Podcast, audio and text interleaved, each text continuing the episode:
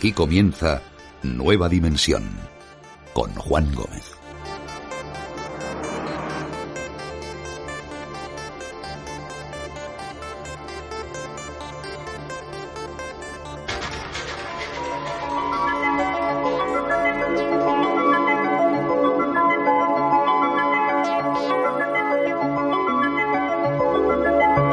Muy buenas noches a todos amigos. Arrancamos esta aventura, iniciamos este viaje que una vez más, como cada semana, abre nuestra ventana al misterio, aquí en Nueva Dimensión, para buscar mundos que son absolutamente alucinantes, mundos que nos llevan, en esta ocasión, a través de un recorrido de dos horas, en donde buscamos algunas respuestas dentro de este amplio abanico de misterios que nos rodean. Es un verdadero placer que nos acompañéis, es un verdadero honor que nos sigáis y es por supuesto todo un lujo tener a esta gran familia dimensionaria que semana tras semana ya está muy pendiente de buscar a través de esta ventana al misterio algunas de esas respuestas que intentamos encontrar. Muchas veces es cierto, no lo conseguimos, pero por lo menos planteamos el misterio y dejamos ciertas claves para que luego vosotros opinéis y para que luego vosotros pues conforméis vuestra propia idea de lo que puede ser o no explicable dentro de esta realidad que parece que a veces es demasiado extraña.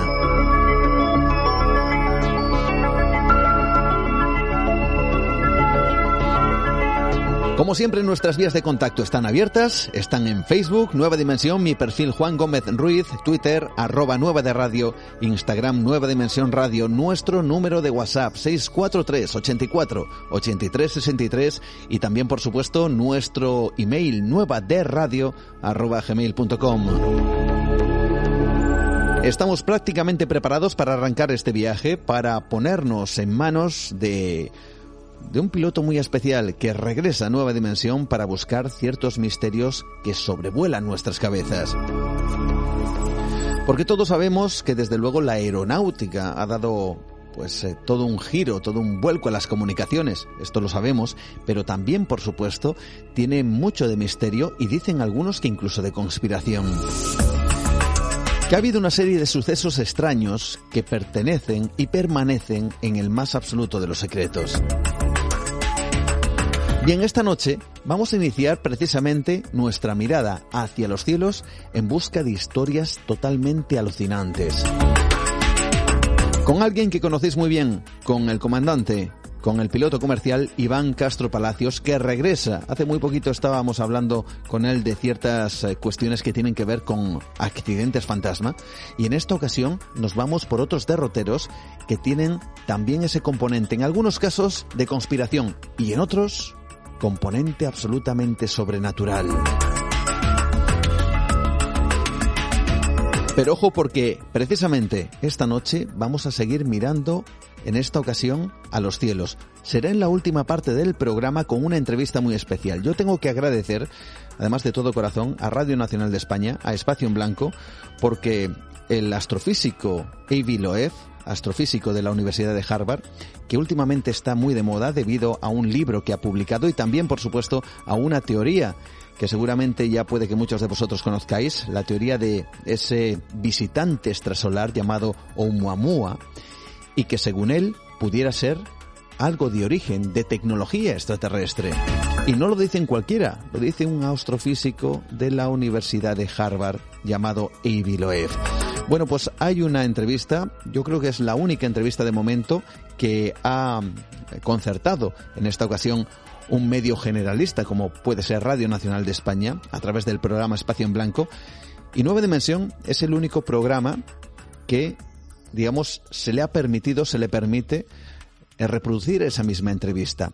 Así que esta noche, por si os lo perdisteis, tenéis la oportunidad de conocer qué es lo que quiere decir A.B. Loeb precisamente con ese objeto extraño y además con ciertas preguntas que yo os garantizo que tienen mucho de misterio. Y también, por supuesto, estaremos con nuestro compañero Pablo Tresgallo Vallejo, que nos va a llevar por el terreno del arte, pero también por el terreno del misterio, ¿cómo no? Un misterio que está además enclavado en lo que él mismo califica y muchos que siguen a una figura extraordinaria, ya desaparecida por desgracia, como fue Salvador Dalí, en parte de su vida, en parte de su historia, fue producto de la obsesión por un cuadro. Un cuadro que guardaba un secreto. Y ese secreto dicen que consiguió salir a la luz gracias a Salvador Dalí y a su obsesión por ese cuadro.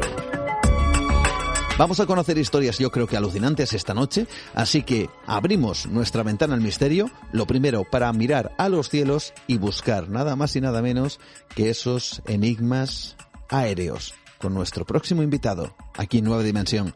¿Todos preparados? ¿Nos abrochamos los cinturones? Que comenzamos.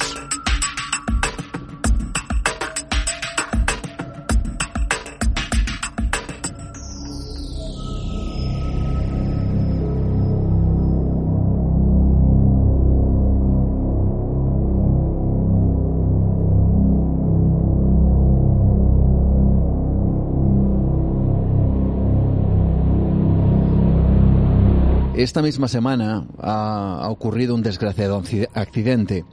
Un instructor de vuelo de 65 años y su alumna de 23 han fallecido cuando su avioneta se estrellaba en las inmediaciones del aeródromo de Algodor, en Toledo. El accidente, aunque ha trascendido a los medios de comunicación, probablemente dentro de unos días pocos se acuerden de este terrible drama, de este suceso, que desde luego es una tragedia. Porque es un caso trágico, sin duda. Pero es que a lo largo de la historia han sucedido otros de diferentes naturaleza o de diferente naturaleza que, con el paso del tiempo, solo han quedado en la memoria de unos cuantos. Sucesos tremendamente desconcertantes y que tienen a la aviación, a los aviones, a pilotos y a pasajeros como auténticos protagonistas, insisto, de unos sucesos que apenas se recuerdan. Pocos saben, por ejemplo, que en el, en el año 2000, sobre la vertical de Zaragoza, se produjo un incidente tremendo a unos 36.000 pies de altitud, cerca de 11 kilómetros, con un avión que estuvo a punto de caer sobre la ciudad. O como en el año 2011 el presidente de Polonia moría en extrañas circunstancias en un accidente de avión, o el extraño suceso ocurrido en 1980 a un avión de Itavia Air. Casos que serían olvidados de no ser porque hay alguien que los recoge, los documenta y luego los publica para que sepamos que ocurren cosas de las cuales apenas se informa.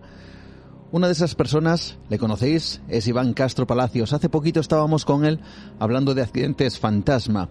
Pero es que ahora toca hablar de sucesos que han ocurrido de verdad y como una extraña paradoja respecto al programa anterior, estos ya han pasado desapercibidos como auténticos fantasmas. Así que vamos en busca de ciertos casos insólitos que ocupan los cielos y son más de los que os imagináis.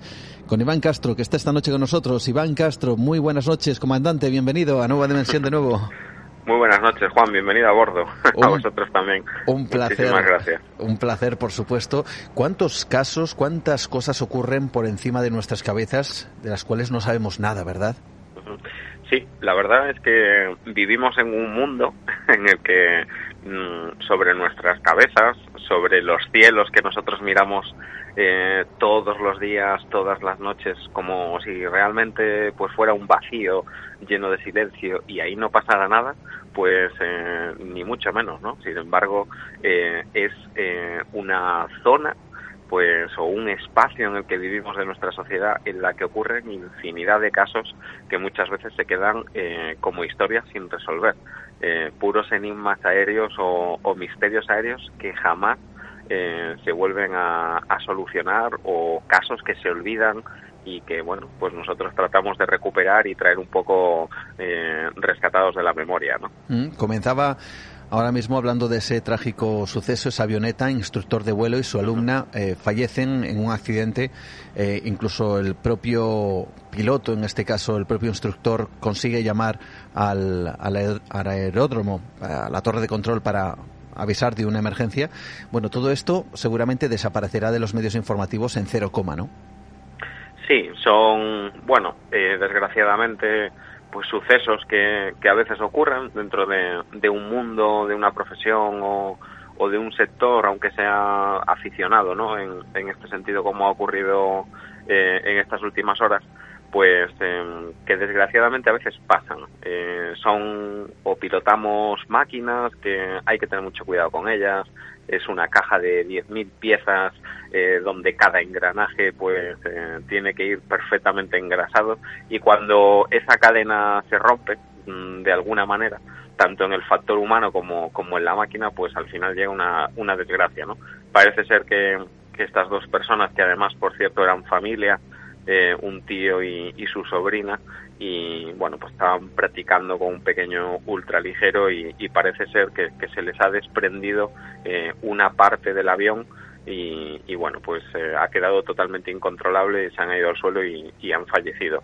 Estos casos pues sí desgraciadamente ocurren muy mucho más a menudo de lo que a nosotros nos gustaría mucho menos a menudo de lo que la gente piensa porque realmente sigue siendo uno de los medios eh, más seguros estadísticamente para, para viajar, el, volar un avión, un, una aeronave, un helicóptero. Y, y, bueno, pero bueno, está a la orden del día, ¿no? Y, y son momentos pues, pues duros. Pero estos episodios sí, se, se olvidan rápido, sin embargo hay historias que, que tienen mucha fama o mucho auge en su momento, luego se olvidan rápido también, pero sin embargo son casos que nunca se resuelven. Y esta noche con Iván Castro vamos a, a, buscar a través del tiempo esos casos que son absolutamente tremendos. Vais a descubrir y con esto no queremos dar miedo a nadie para que no cojan ningún avión, ni mucho menos, pero es simplemente para conocer que existen cosas que, bueno, que se quedan precisamente ahí, nunca mejor dicho, en el aire y que no acaban de aterrizar, de manera que si lo hacen en alguna ocasión, luego desaparece de alguna forma esa, esa información.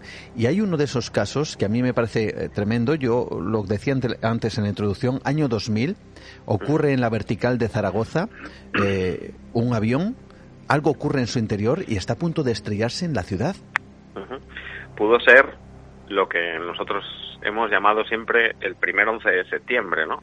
El 11 de septiembre del 2001, pues estrellaban esos aviones contra las Torres Gemelas, contra mm. el World Trade Center, el Pentágono, etcétera, en, los Estados Unidos. Y, sin embargo, un año antes, en nuestro país, en, en España, donde nadie se lo, se lo imaginaba, o nadie tenía conocimiento de esta historia porque prácticamente pasó bastante desapercibida, pues estuvo a punto de ocurrir lo mismo pero en Zaragoza. Y mm, bueno, no, no era un objetivo terrorista, digamos, pero sí es cierto que a, punto estuvieron de estrellar voluntariamente un Boeing 737 contra la ciudad de, de Zaragoza.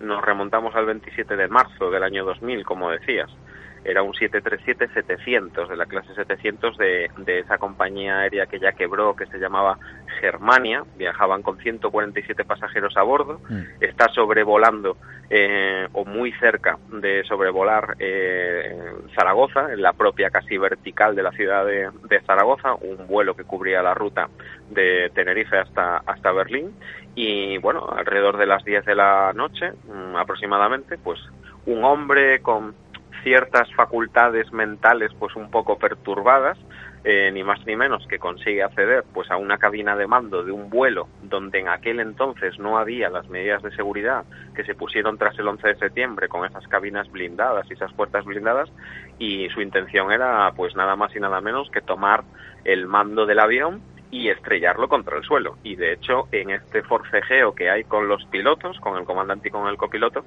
logra eh, atacar, logra herir al propio comandante, el comandante Calvas, que fue pues un, héroe aeronáutico posteriormente por, por diversas eh, proezas aeronáuticas y mm, hizo descender pues eh, unos cuantos miles de pies la, la, aeronave, ¿no? El, copiloto, pues bueno, un hombre que también era muy, muy experimentado en la aerolínea y en aquel avión, pues consiguió eh, de alguna manera, pues eh, reducir un poco eh, esa primera intención de este hombre perturbado de poderse hacer con los controles del avión. Eh, casi todos los golpes se los llevó prácticamente el comandante, que era el que le estaba haciendo frente en, en, la cabina, y nos quedó por escrito incluso. El comandante le pregunta, ¿qué hace usted aquí? Y le dice ese hombre, soy del espionaje español, la mafia española controla el avión han cambiado el catering, las azafatas, respondía el, el perturbado.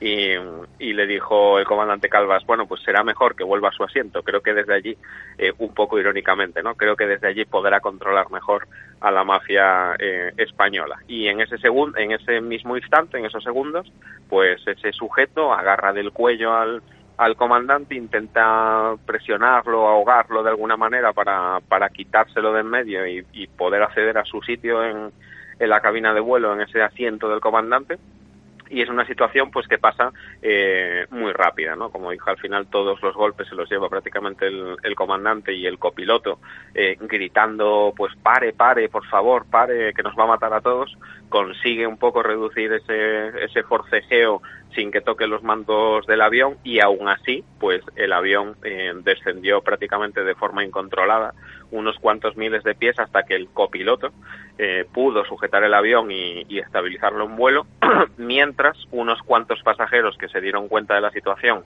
y el propio comandante pues eh, sacaban prácticamente a, puñetazos y a golpes también a, este sujeto, ¿no? Que bueno pues lo tuvieron que, que atar y que reducir hasta hasta la llegada al, al destino. Es curioso que tampoco este avión mm, se desvió por emergencia aquella noche. Al final el comandante pues decidió que podía seguir hasta Alemania y no parar en, en España pues para descender de emergencia y dejar digamos que a este sujeto en manos de las autoridades españolas y todo esto eh, se reflejó en un libro que fue muy famoso en su momento, pero sin embargo al final con el paso del tiempo pues ha pasado un poquito de desapercibido, ¿no? Se llama, se titula Mayday sobre Zaragoza, con su nombre en, en alemán también, y, y, bueno, se vendieron ya unos cuantos miles de ejemplares, de unos 12.000 hasta la fecha que conozco yo aproximadamente, unos 12.000 ejemplares se habían, se habían leído. Y bueno, fuera de lo que es Aragón, Zaragoza, Alemania, muy poca gente conocía eh, esta historia, ¿no? Y, sorprende porque pudo ser, pues eso, el primer casi atentado controlado eh, usando un avión, pues eh, como arma de destrucción masiva, ¿no? por llamarlo de alguna manera. Ahora mismo tengo aquí delante precisamente una fotografía de ese comandante con la cara moratada, con eh, su uniforme ensangrentado, pero con ese rectus serio, casi casi de, bueno, de, nos, hemos librado, ¿no? Sí, sí, de alemán regio. Mm. Eh, esa foto es muy famosa porque al comandante Calvas le sacan esa foto justo eh, cuando mm, termina todo este episodio prácticamente a bordo, todavía en vuelo, ¿no? Y, y se le ve, pues, pues su cara eh, pues dañada por los golpes, ensangrentada, con el uniforme ensangrentado, pero bueno, eh, al final se demuestra que el, comandante, pues eh, con todas las consecuencias, aguantó la postura, aterrizó el vuelo de forma segura, salvó a sus pasajeros, no hubo ningún atentado posteriormente mm. y, bueno, pues consiguió llegar a, a buen puerto, ¿no? De hecho, este este piloto posteriormente llegó a ser pues jefe de pilotos en otra línea aérea, consiguió aterrizar un avión eh, bastante histórico que se iba a quedar como museo pues en, un campo de cultivo allí en, en, Alemania también y bueno es, es interesante no la vida que, que vivió este hombre pero yo creo que nunca se aproximó a imaginar lo que le podría ocurrir pues aquella noche sobre Zaragoza del 27 de marzo del año 2000. Mm. Fenómenos extraños, ovnis, apariciones, nueva dimensión. Cosas que ocurren por encima de nuestras cabezas y que obviamente eh, desconocemos y que no sabemos la importancia y la gravedad que tienen hasta que alguien lo rescata y de alguna forma nos explican. Esto ocurrió y a veces por una casualidad, a veces por la rápida e inmediata eh, participación de quienes evitan el desastre, consiguen que nada pase y que todo esté absolutamente eh, normal y tranquilo. Sin embargo, en el siguiente eh, capítulo de esta, de esta parte que tenemos en donde miramos hacia, hacia los cielos, también hay casos que están sin resolver a día de hoy, porque nos vamos al 2010. Probablemente muchos de nuestros oyentes no sepan que el presidente de Polonia murió en un avión en un accidente aéreo realmente extraño, ¿verdad? Y tan extraño, tan extraño que todavía estamos en el año 2021, 11 años después, no se han esclarecido las causas, es un proceso que todavía sigue bajo una investigación abierta De hecho, en los últimos meses pues eh, ha habido nuevos movimientos judiciales para intentar aclarar este episodio. Nos remontamos al 10 de abril del 2010 y como bien dices, pues en aquel momento eh, ese el famoso Lech Kaczynski eh, que era presidente de Polonia, pues muere en un accidente aéreo junto a 96 personas más. Eh, su avión se estrella cerca del aeropuerto de Smolensk, en, Rusia, y no hay ningún tipo de, superviviente. Eh, este accidente fue totalmente un accidente incomprensible. Mm, tenía todas las papeletas para que aquello no sucediera. el presidente Kaczynski pues viajaba a Rusia para rendir homenaje eh, a esos militares polacos que habían sido asesinados por la policía secreta de Stalin en el año 1940 en los bosques de Katyn, muy cerca de Smolensk, en Rusia, y pues la plana mayor del gobierno de Polonia viajaba pues en ese famoso avión por excelencia ruso, ese Tupolev 154, muy característico porque tiene tres motores colocados detrás en la cola, mm. con esas 96 personas, incluía al presidente, 88 pasajeros, 8 miembros de la tripulación, entre los 88 pasajeros iba el presidente, iba su mujer, iban diversas autoridades, tanto militares como, como civiles, y en un primer momento pues establece como la causa de, esa catástrofe aérea una decisión errónea de los pilotos que quieren los pilotos polacos que quieren aterrizar este Tupolev en ese aeropuerto Smolensk donde la situación meteorológica pues parece ser que tenía algo de niebla, bruma, que esa mañana no estaba pues con mucha visibilidad y, y al final pues hacen bueno, no se sabe muy bien una aproximación que acaba en un accidente aéreo, fallece el presidente polaco, fallece su mujer, los principales mandos militares del ejército y de la marina polaca, eh, fallecen incluso parte de los miembros del servicio secreto que estaba pues destacado en aquel viaje junto al presidente Kaczynski, eh, una gran parte ¿no? del gobierno polaco eh, muere en aquella tragedia. En, diez, cinco años después, en marzo de 2015, se acusa a dos controlarios rusos de provocar la catástrofe y de hecho Polonia eh, solicita la extradición a los juzgados de Polonia, eh, o sea, perdón, para ser juzgados en, en, Polonia desde la extradición desde Rusia, ¿no? Y se les pide incluso ocho años de cárcel aproximadamente. En Moscú, por supuesto, eh, se niega, se niega. Em, salta a la palestra el portavoz del Comité de Instrucción ruso, Vladimir Markin, que también investigaba el caso en la parte rusa. Y bueno, él mantiene que los pilotos polacos lo que hicieron fue caso omiso de todas las advertencias que hicieron los controladores rusos desde Smolensk que les advertían de que las condiciones pues no eran nada buenas para, para aterrizar ¿no?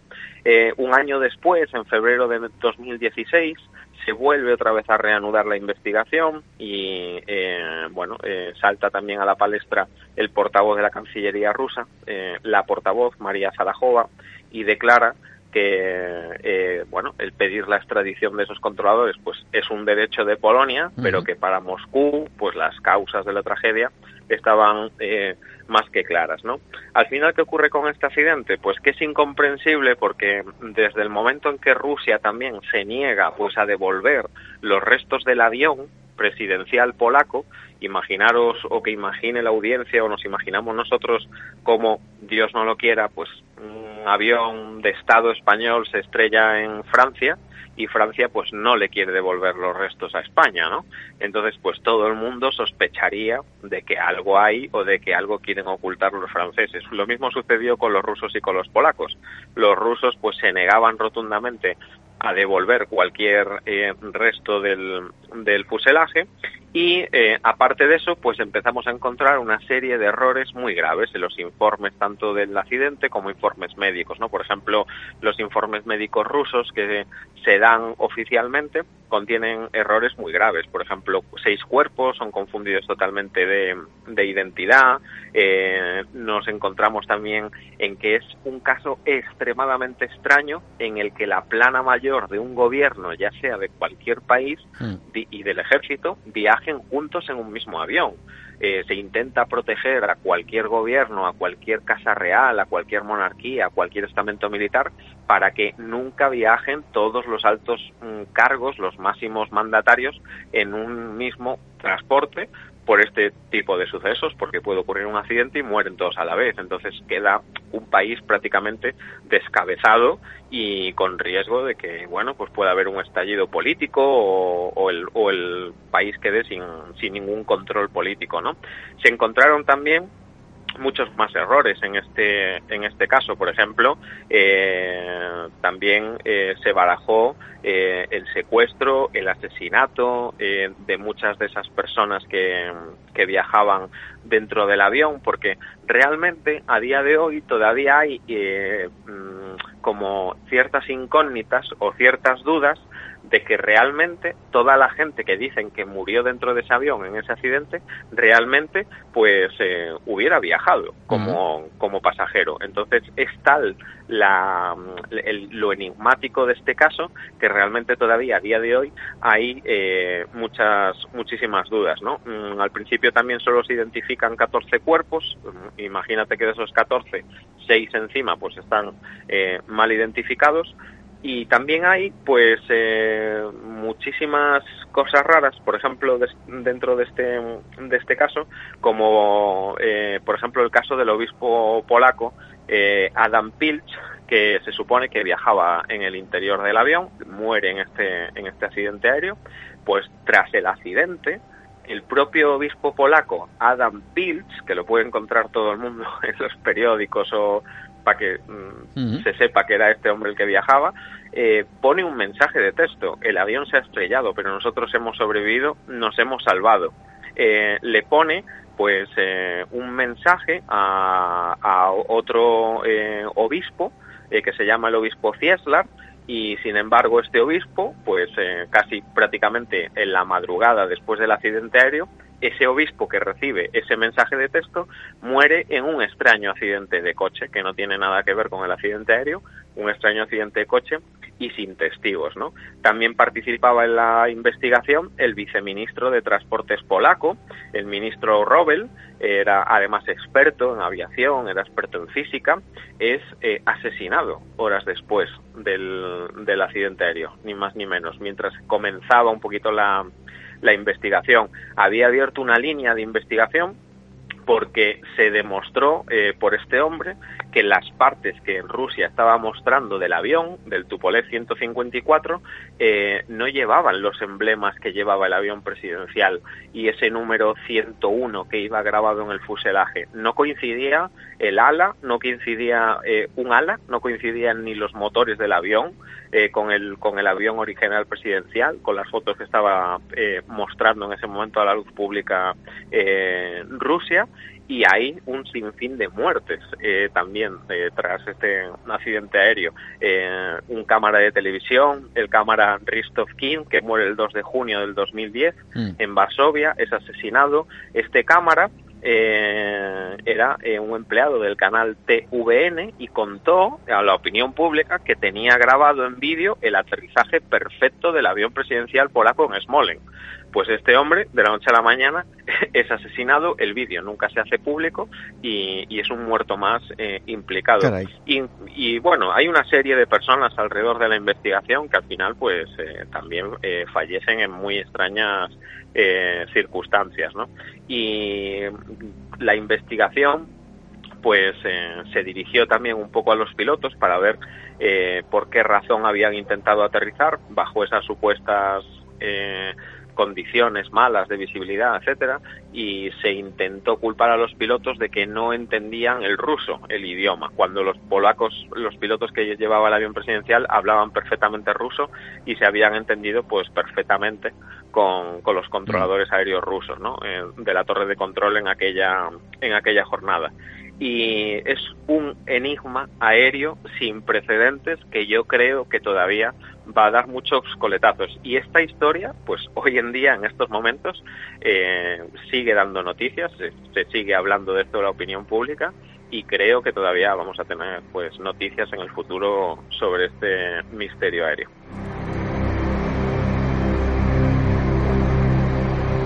Una de las cosas que decían sobre este extraño accidente es que el avión se estrella chocándose con árboles a 100 metros de altitud. Y yo me pregunto qué árboles tienen 100 metros de altitud, ¿no? Caray. Total, totalmente, no tiene sentido eh, ninguno, no tiene sentido ninguno. Y eh, hubo un experto aeronáutico también que pues eh, dio incluso la posibilidad de que se hubiera colocado, porque este avión, por ejemplo, hacía su mantenimiento en, en, en Rusia, en, en, un hangar de mantenimiento de Rusia, porque es un modelo ruso y pues los rusos conocen mejor el avión, ¿no? Mm. Entonces, en una de esas fases de mantenimiento, que se le hubiera colocado un dispositivo capaz de que a la hora de que los pilotos pues se encontraran en una aproximación y decidieran frustrar pues ese aterrizaje y irse al aire, pues un dispositivo que bloqueara los mandos de los pilotos y que no pudieran remontar el vuelo. Y bueno, pues eh, irremediablemente se fueran de morro contra el suelo y claro, pues se les culpara de que pues no ascendieron a tiempo o no frustraron la maniobra eh, a tiempo. Hay muchas hipótesis que son, además, pues, eh, se, bueno, se, pueden sostener de una manera muy fácil, ¿no? Mm. No es ninguna tontería lo que se está diciendo alrededor de este caso. Nueva dimensión. Un viaje por el terreno de lo imposible. Con Juan Gómez. Hablando esta noche con nuestro querido comandante Iván Castro Palacios y que nos está llevando por estos terrenos que tienen, que tienen también eh, parte de conspiración y esas cuestiones que muchas veces han rodeado ciertos accidentes. Yo recuerdo hace ya unos cuantos años como entre Ucrania y Rusia se mm, peleaban entre unos y otros, se acusaban entre unos y otros por la, eh, bueno, eh, por haber lanzado un misil y haber acabado precisamente con un avión, en esta ocasión un avión creo que era de, Malasia. Y, tenemos algo parecido, eh, pero ocurrido eh, tiempo atrás, eh, con un avión de Italia Air, que este caso también es tremendo, ¿no? Es tremendo, es fue muy muy sonado en su época, nos remontamos al 27 de junio de 1980, nos situamos en aguas del Mediterráneo, era un avión, un DC-9, eh, de la aerolínea que tú has comentado, Itavia Air. Eh, el indicativo de vuelo era el IH, era el vuelo de Italia 807. Este avión cubría la ruta de Bolonia a Palermo, una ruta eh, interna en Italia, y sobrevuela, pues en esos momentos, el mar de Tirreno, con 81 pasajeros a bordo, eh, han despegado hace una hora aproximadamente a 130 kilómetros de su destino y eh, quedan pues prácticamente 15 minutos eh, para tomar tierra en, en, Sicilia. De repente, en ese momento, pues el vuelo 807 de Italia Air desaparece completamente de los radares. Cuando está sobrevolando pues los alrededores de, de, la isla de Ustica, está al norte de Sicilia, ¿no? Se tituló en la prensa por aquel entonces la masacre de Ustica, ¿no? Eh, se bautizó con ese nombre eh, este caso. Nos vamos a 1988 y ocho años después de la, de la tragedia se recupera la primera caja negra, ocho años después del accidente. Y en el 91 se recupera la segunda caja negra del fondo del mar. Eh, bueno, pues eh, por aquel entonces, pues el gobierno italiano no tenía suficientes medios ni suficiente dinero como para costear una operación de ese tipo en el, en el fondo marino y pasan muchísimos años hasta que se recuperan las dos cajas negras. ¿no? En 1982, dos años después del accidente, la primera comisión eh, para investigar pues aquel suceso eh, lo que llega llega a una conclusión y es que o una bomba explotó dentro del avión o un misil impactó en el en el DC-9 no era eh, bueno pues eh, importante también eh, recordar que Italia pues ya iban décadas después de la Segunda Guerra Mundial había sucedido en Italia pues una serie de atentados terroristas que tenían siempre intereses en contra de las eh, empresas italianas, etcétera, y se estaba atentando muchísimo contra intereses italianos. ¿no? Hmm. Eh, desde el 84 hasta el 89, con una caja negra ya recuperada, pues hay otra comisión de investigación que, eh, bueno, pues al final deduce que la tragedia es, es causada por el impacto de un misil, pero sin embargo el misil en ese momento pues tiene todavía procedencia desconocida, ¿no? Sin embargo, el radar del aeropuerto de, de Roma, del radar del aeropuerto de Fiumicino, detecta un objeto que era pues bastante parecido a un caza de combate, nunca fue identificado, seguía más o menos la ruta del vuelo 807. Eh, cuando sucede el accidente y la desaparición del vuelo, de repente este punto, este eco en el radar desaparece, se aleja y eh, eh, posteriormente, pues el gobierno de Italia crea dos comisiones de investigación más también y, ambas coinciden en que pudo ser un atentado terrorista. Sin embargo, la tesis del caza eh, siempre ha estado ahí, porque prácticamente era pues eh, demostrable que algo que volaba muy rápido, no hablamos de ningún tipo de objeto volador no identificado ni nada de eso, era posiblemente un caza de combate y los, los controladores saben muy bien distinguir cuando se trata de un avión militar de un avión comercial, ¿no? Mm eh, se barajan pues eh, varias causas. Por ejemplo, una era que pues que eh, podría ser un caza de origen libio, un MiG-23. Él estaba en la ruta del DC-9 del, del Italia Air, eh, a la altura más o menos de Grosseto y eh, bueno eh,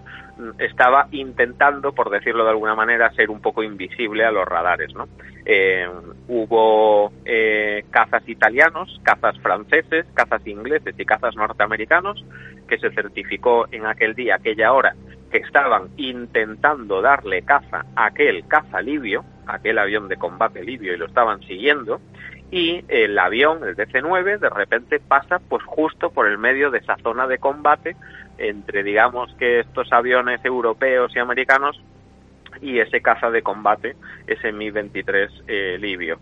Y al final, pues el DC-9 lo que sale es eh, desintegrado completamente, se cae en 10.000 pedazos al mar Mediterráneo y, y, es más que posible ¿no? que la causa de esa tragedia pues viniera dada mm. por, por el hecho de que se hubiera derribado de forma accidental, mientras ellos estaban intentando derribar al caza libio o el caza libio se escudó en el avión de pasajeros y prácticamente lo usó eh, como escudo. ¿no? Hay desde luego, Iván, eh, muchos casos que tienen que ver con estas conspiraciones que al final resulta que un accidente parece que efectivamente así es, pero luego eh, hay una maraña de, informaciones, muchas de ellas contradictorias, que indican que parece que ahí hay algo mucho más, eh, bueno, mucho más oscuro, ¿verdad? Que, un simple accidente o un simple fallo en un momento determinado, ¿no? Sí, eh, muchas veces pensamos que lo más fácil es, pues, pensar siempre también, por ejemplo, en el error de un piloto, en el error humano, en que le ha fallado un motor y el avión se ha venido abajo. Nos damos siempre, yo creo que incluso a nosotros mismos, para consolarnos un poco, la eh, hipótesis o la razón que pensamos que tiene más sentido común. Lo que pasa que detrás de todas estas historias, porque nosotros no analizamos en nuestros programas estos que tanto nos gustan mm. y en estos espacios como este ratito de nueva dimensión, no analizamos todos los accidentes aéreos. Analizamos igual uno de cada mil que es una historia que no, en la que no concuerdan las cosas, ¿no? Pero detrás de estas historias, que al final es cierto, pues que hay pues unos cuantos cientos de ellas dentro de los millones y millones de vuelos que se mueven diariamente, eh, pues eh, hay cosas que no, nunca coinciden y hay historias que van mucho más allá casi de nuestro alcance mental, por, por, por, llamarlo de esa forma, porque no nos podemos imaginar la cantidad de tejemanejes y la cantidad de oscurantismo que puede llegar eh, a haber detrás de, este tipo de historias. Ya ni te cuento en casos como el desaparecido Malaysian 370 mm. o el derribo del Malaysian sobre Ucrania, el otro avión, el vuelo 17. Eh, hay muchos vuelos que tienen todavía muchísimas incógnitas detrás.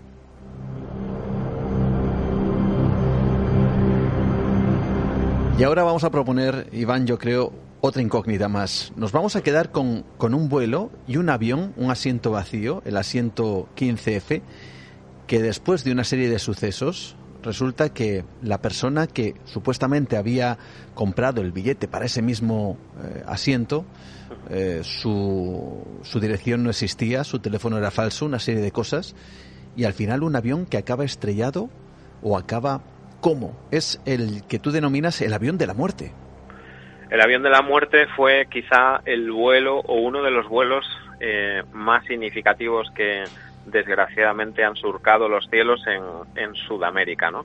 Eh, era el vuelo eh, 1803 de Avianca. Mm. Eh, nos vamos en este caso a Colombia, eh, al aeropuerto del Dorado en Bogotá, y nos trasladamos al 27 de noviembre del año 1989. A las 7 y 19 minutos de aquella mañana, pues eh, de repente salta a la prensa de que un Boeing 727 del, de Avianca acaba de explotar en el aire, pues muy cerquita del municipio de Soacha, eh, en la región de Cundinamarca, eh, y, en los primeros minutos pues se cree que es un accidente aéreo, pero bueno, cuando van transcurriendo un poco las horas y las investigaciones, se revela pues la trágica verdad, ¿no? Aquel eh, vuelo 1803 de Avianca había sido volado literalmente por el cártel de Medellín de del narcoterrorismo colombiano de, de, aquella época, ¿no? Y bueno, pues eh, sucedió que habían pues eh, perpetrado nada más y nada menos que un atentado tan salvaje que de repente matan a 107 personas en, en el aire, ¿no? Eh, el vuelo 1803 de Avianca, que, que era comandado por el comandante José Ignacio Osa, despega de hacia la ciudad de Cali y dos minutos después eh, pues llaman a control diciendo que están sobre una radioayuda que se llama la radioayuda de techo y segundos después se pierde ya el contacto con el con el avión. Esto es que es unos minutos nada más después de despegar. Eh, ya hay habitantes de Soacha que empiezan a llamar a la prensa para decir que han visto un avión que literalmente ha explotado eh, en el aire y al final pues bueno se encuentra de repente un panorama pues prácticamente de hierros retorcidos, fuselaje ardiendo y esos 107 cadáveres alrededor de los restos del avión, ¿no? Es una, una escena totalmente dantesca que venía pues de provocada por el por el narcoterrorismo. Se va desvelando muy poquito a poco el misterio de este atentado terrorista porque claro, el avión ha explotado, pero no sabemos cómo, ¿no? No sabemos si ha sido un fallo por el combustible, ha saltado una chispa, eh, ha explotado por alguna cosa, por algún motor, eh, etcétera, ¿no? Y al final, pues eh, entra en escena un hombre que se llamaba Julio Santo Domingo, que se va al aeropuerto del Dorado y compra dos billetes para el, para el día siguiente a Cali en ese vuelo y paga en efectivo. El segundo billete pues se queda registrado a nombre de Alberto Prieto y eh, este ese mismo hombre eh, compra esos dos billetes, pero sin embargo no factura equipaje, ¿no? Eh, ya los pasajeros pues están esperando para embarcar, la última llamada del embarque, y al final este hombre lo que hace es que pone excusas para eh, pues por salud, que no se siente bien, que no quiere coger el vuelo, se marcha de la sala de embarque y eh, se comprueba que ese famoso asiento que tú has comentado al principio de esta historia, el 15F, mm. pues eh, es un asiento que no se llega nunca a usar en el vuelo fatídico este 1803 de Avianca y eh, pues el, sospechoso pues por supuesto había dado una dirección falsa, había dado un teléfono eh, falso y se sabe ya a ciencia cierta prácticamente que lo que había provocado la explosión, según los primeros restos que se encuentran, pues es pues una bomba, un artefacto explosivo que posiblemente iría en un maletín o en una en una eh, maleta, ¿no? Y eh, años después, incluso, pues uno de los responsables de este atentado este el, un narcoterrorista llamado eh, Carlos Mario Alzate Urquijo, le llamaban el arete, eh, es el que revela prácticamente todos los detalles de este eh, suceso y de este eh, atentado. ¿no? Él confirmó que el atentado iba dirigido contra César Gaviria, pero que falló porque la información se, se, la solían dar de agentes de seguridad del cuerpo del DAS, pero después eh, se cambia esa información, bueno, hay un lío ahí que al final no saben si la persona a la que querían matar prácticamente pues se sube al avión, no se sube, el propio eh, Pablo Escobar, que era pues el líder por aquel entonces, es el que realmente da la orden de volar eh, aquel avión. Mm. y eh, al final pues eh, la técnica utilizada para el artefacto explosivo es exactamente la misma que utilizaban los terroristas de ETA eh, en España. De esa forma se monta la bomba y de esa forma se hace estallar eh, pues a bordo de, del avión, ¿no? Eh, este que querían matar César Gaviria, eh, pues eh, viaja a Cali, pero no coge el vuelo, coge el vuelo en un avión privado y, y, este hombre, pues seis meses después, es elegido presidente de la, de la, de la República de Colombia y gobierna hasta 1994. Al final no consiguen asesinarlo, pero sin mm. embargo se llevan a 107 inocentes por delante. Nueva dimensión. Rompe las barreras de lo establecido. Historias que son absolutamente tremendas, como la que tenemos en este momento delante. Y es que hay cosas que desde luego uno, bueno, pues, desafían, ¿no? A toda lógica. Vuelo 401 de Eastern Airlines, también sucede algo con él y que desde luego, eh, como digo, nos lleva al asombro y también a preguntarnos cómo es posible que estas cosas se olviden. ¿Verdad? Pues este accidente yo creo que quizá es el menos olvidado y sin embargo es uno de los más misteriosos en el plano o en el o en el bueno en el tema de los misterios aéreos no por llamarlo de esa forma digamos que tan romántica no entre entre comillas eh, es un accidente que es, que es un accidente que ocurrió por un fallo humano, puro y duro. Además se demostró, no hay ningún tipo de misterio el por qué se estrella este avión. Lo vamos a comentar muy rápidamente. Mm. Nos vamos al 29 de diciembre de 1972. Hablamos del famoso vuelo 401 de la Easter Airlines. Eh, a esa hora, a las 9 de la noche, eh, estamos en el aeropuerto de John Fitzgerald Kennedy, Nueva York, destino Miami un, el avión era un pedazo de reactor comercial, el TriStar era el Lugit, el 1011, uno de los aviones, bueno, pues eh, más impresionantes de la época, un avión, vamos, eh, eh, técnicamente era la máquina perfecta, ¿no?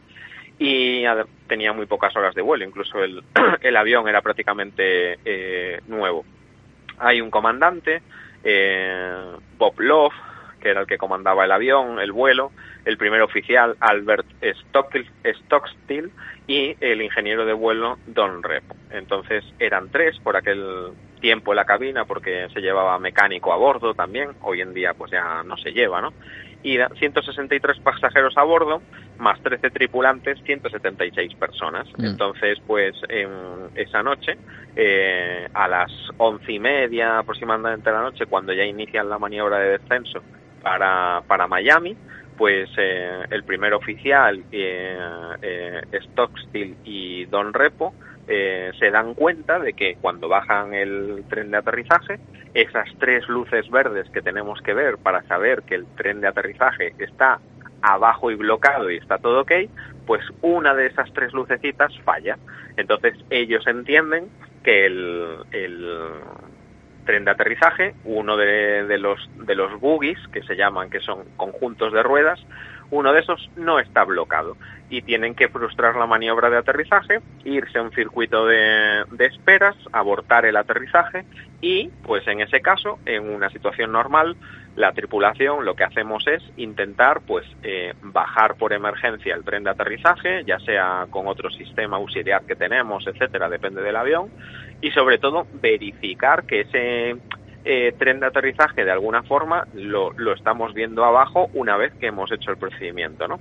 Pero ¿qué pasa? Que cuando están volando en círculo a unos 2.000 pies aproximadamente sobre el Parque Nacional de los Everglades, que compone una zona también que está llena, eh, pues, eh, es una zona muy acuática mm. también, donde hay, bueno, pues mucha fauna también, está infestado aquello de, de caimanes, ¿no? sí, pues ellos empiezan a hacer eh, un vuelo en esa zona en esperas para intentar eh, arreglar el tren de aterrizaje. Entonces, cuando eh, lo bajan, eh, Don Repo se baja al morro del avión, hay una mirilla para ver si el, el, tren está abajo o no, él no ve nada porque está totalmente oscura, se vuelve arriba, no están seguros, entonces ¿qué hacen? Pues tienen la brillante idea, que muchas veces se hace, es que simplemente puede haber sido el fallo de la bombilla. Entonces cambian una bombillita de una luz a otra y prueban a ver si es que la bombilla estaba fundida, pero realmente el tren de aterrizaje está abajo. Y en este eh, intríngulis de esta situación, pues el, el comandante se apoya ligeramente en sus mandos de vuelo sin darse cuenta y eh, se desconecta el piloto automático. Pero el avión va descendiendo muy poco a poco, muy poco a poco. Es un descenso eh, tan ligero que realmente los propios pilotos no se enteran de que el avión está descendiendo. Curiosamente y desgraciadamente, pues eh, no sabían los tripulantes que apoyándose en la barra de los mandos de vuelo durante X tiempo, haciendo X fuerza, el piloto automático se desconectaba automáticamente. De hecho, hoy en día, cuando tú desconectas el piloto automático, hay una señal, una alarma, pam, pam, pam, que te indica que acabas de desconectar el piloto automático y si te has apoyado sin querer, pues tú sabes, ¿no? Que lo, lo has desconectado. No se dan cuenta de que van perdiendo altitud y cuando miran al altímetro realmente ven casi cero pies y entonces de repente se dan cuenta de que han descendido tanto que están a punto de pegarse contra el pantano y no les da tiempo prácticamente de recuperar la altitud, meten gases a tope, morro arriba, pero el avión se estrella pues irremediablemente contra, contra los pantanos del, del Everglades, ¿no? Eh, al final, pues el principio el fallo es eh, totalmente humano, no hay ningún tipo de misterio dentro de este accidente. El misterio eh, viene pues eh, a continuación. tiempo después, pues... Las piezas de ese avión, ¿no?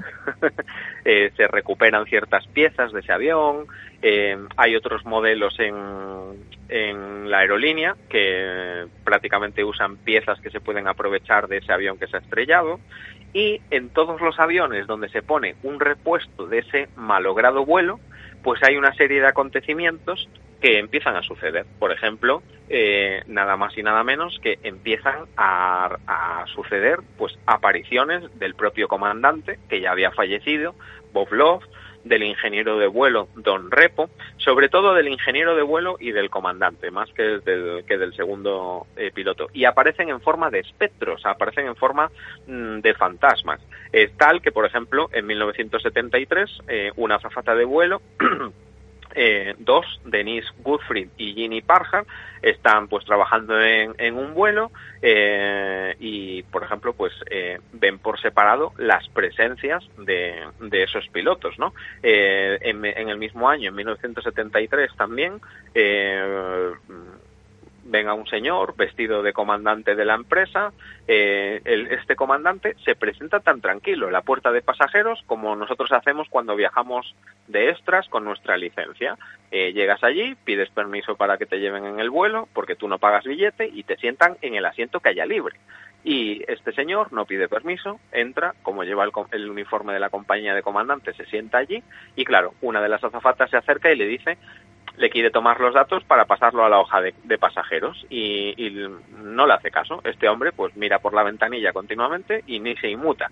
Pero no era una presencia fantasmal, ni mucho menos, era parecía una persona de carne y hueso. Mm. Entonces esta zafata lo que hace es que le va a preguntar al comandante y le dice, mira, hay un comandante que está aquí sentado detrás y que no me hace ni caso, no me da los datos ni nada. Y cuando sale el otro comandante de la cabina y le dice, pero si ese, si ese es Bob Love, el, el comandante del avión del 401 que se mataron todos en, el pantano de Everglades. Y en ese momento el comandante eh, desaparece, se desmaterializa por completo delante de los ojos de estos dos tripulantes y desaparece. Al final, eh, en un principio la empresa no quiere admitir mucho este tipo de situaciones, pero realmente se ven obligados delante de toda la opinión pública a decir eh, que aquello sucedía. Eh, las conclusiones son que siempre era en aviones del tipo eh, Luke, el TriStar en el, en el 1011 de aquella empresa, de Eastern Airlines, que eran aviones pues que esta compañía había alquilado otras aerolíneas, pero no variaba el modelo. En eh, la mayoría de los casos también se aparecían en los aviones eh, que llevaban piezas recuperadas de ese vuelo 401 y además también ocurrían solo en la misma ruta entre Nueva York y, y Miami. Eh, se hicieron muchísimos estudios eh, de dónde aparecían estas presencias, de cómo aparecían, etcétera. Eh, no solo en la Easter Airlines, sino que hay eh, muchísimos testimonios de otros pilotos y aviadores que ven a compañeros muertos a bordo de los aviones también.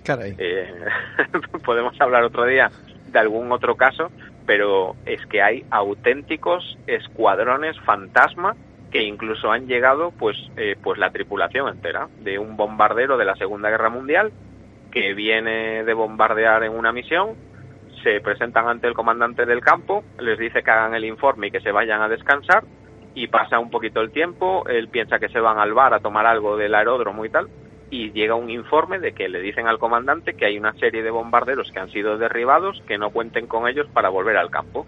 Y uno de esos bombarderos es el que acaba de aterrizar con los pilotos que acaban de hablar. Y cuando él va a buscar a toda la tripulación de ese avión, evidentemente se habían esfumado y aquellos habían sido auténticos fantasmas que habían hablado con el comandante del campo.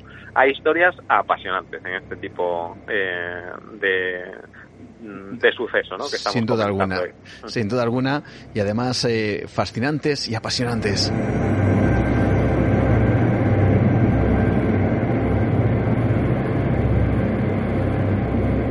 Te voy a pedir un poquito más de brevedad en esta ocasión Sí. para, para seguir con uno de los... eh, estamos prácticamente terminando ya esta, eh, esta parte, ¿no? Donde miramos hacia los cielos y buscamos esos misterios. Pero tú has hablado de, de pilotos fantasma, de esa tripulación fantasma. Ojo, tenemos que recordar ese famoso vuelo de Ma- Malaysian Airlines, el vuelo 370. Pero hubo y hay un vuelo desaparecido de un Boeing 747 del cual no se sabe nada. Eh, eh, el Boeing, eh, posiblemente hablemos de un Boeing 727 727, Eh, efectivamente, 727. Sí, que, desa- que desaparece en, en África el 25 de mayo del 2003 en, en el aeropuerto internacional de Luanda. Es un Boeing 727, la matrícula era eh, November 844 Alfa Alfa. Y este avión, pues de repente, en el aeropuerto, después de estar parado durante muchísimo tiempo, despega con las luces apagadas, sin ningún tipo de autorización de los controladores, con el transponder, que es ese aparatito que, con el que nos suelen ver los controladores en los radares, apagado, no hay ningún tipo de transmisión desde la cabina y sencillamente pues pone un rumbo, una altitud y, y ese avión desaparece en el horizonte y nunca más se vuelve a saber eh, nada de él. No hay muchos datos de la tripulación mm, de aquel vuelo y es cierto que se estaba trabajando pues en mantenimiento en aquel avión. Uno de los eh, responsables de mantenimiento que tenía nociones de vuelo porque era piloto, pero no era piloto de este tipo de aviones, era el ingeniero de vuelo Ben Charles Padilla, que estaba trabajando con dos personas más eh, a bordo. Una vez que despega ese avión, eh, Charles Padilla desaparece eh, también para siempre. Hoy en día es un caso sin, sin resolver. Eh, de alguna manera, pues alguien hizo despegar aquel avión del aeropuerto de Luanda sin ningún tipo de permiso. Es un avión además que ha dado muchísimos tumbos a lo largo del sector aeronáutico, perteneció incluso a American Airlines en su día.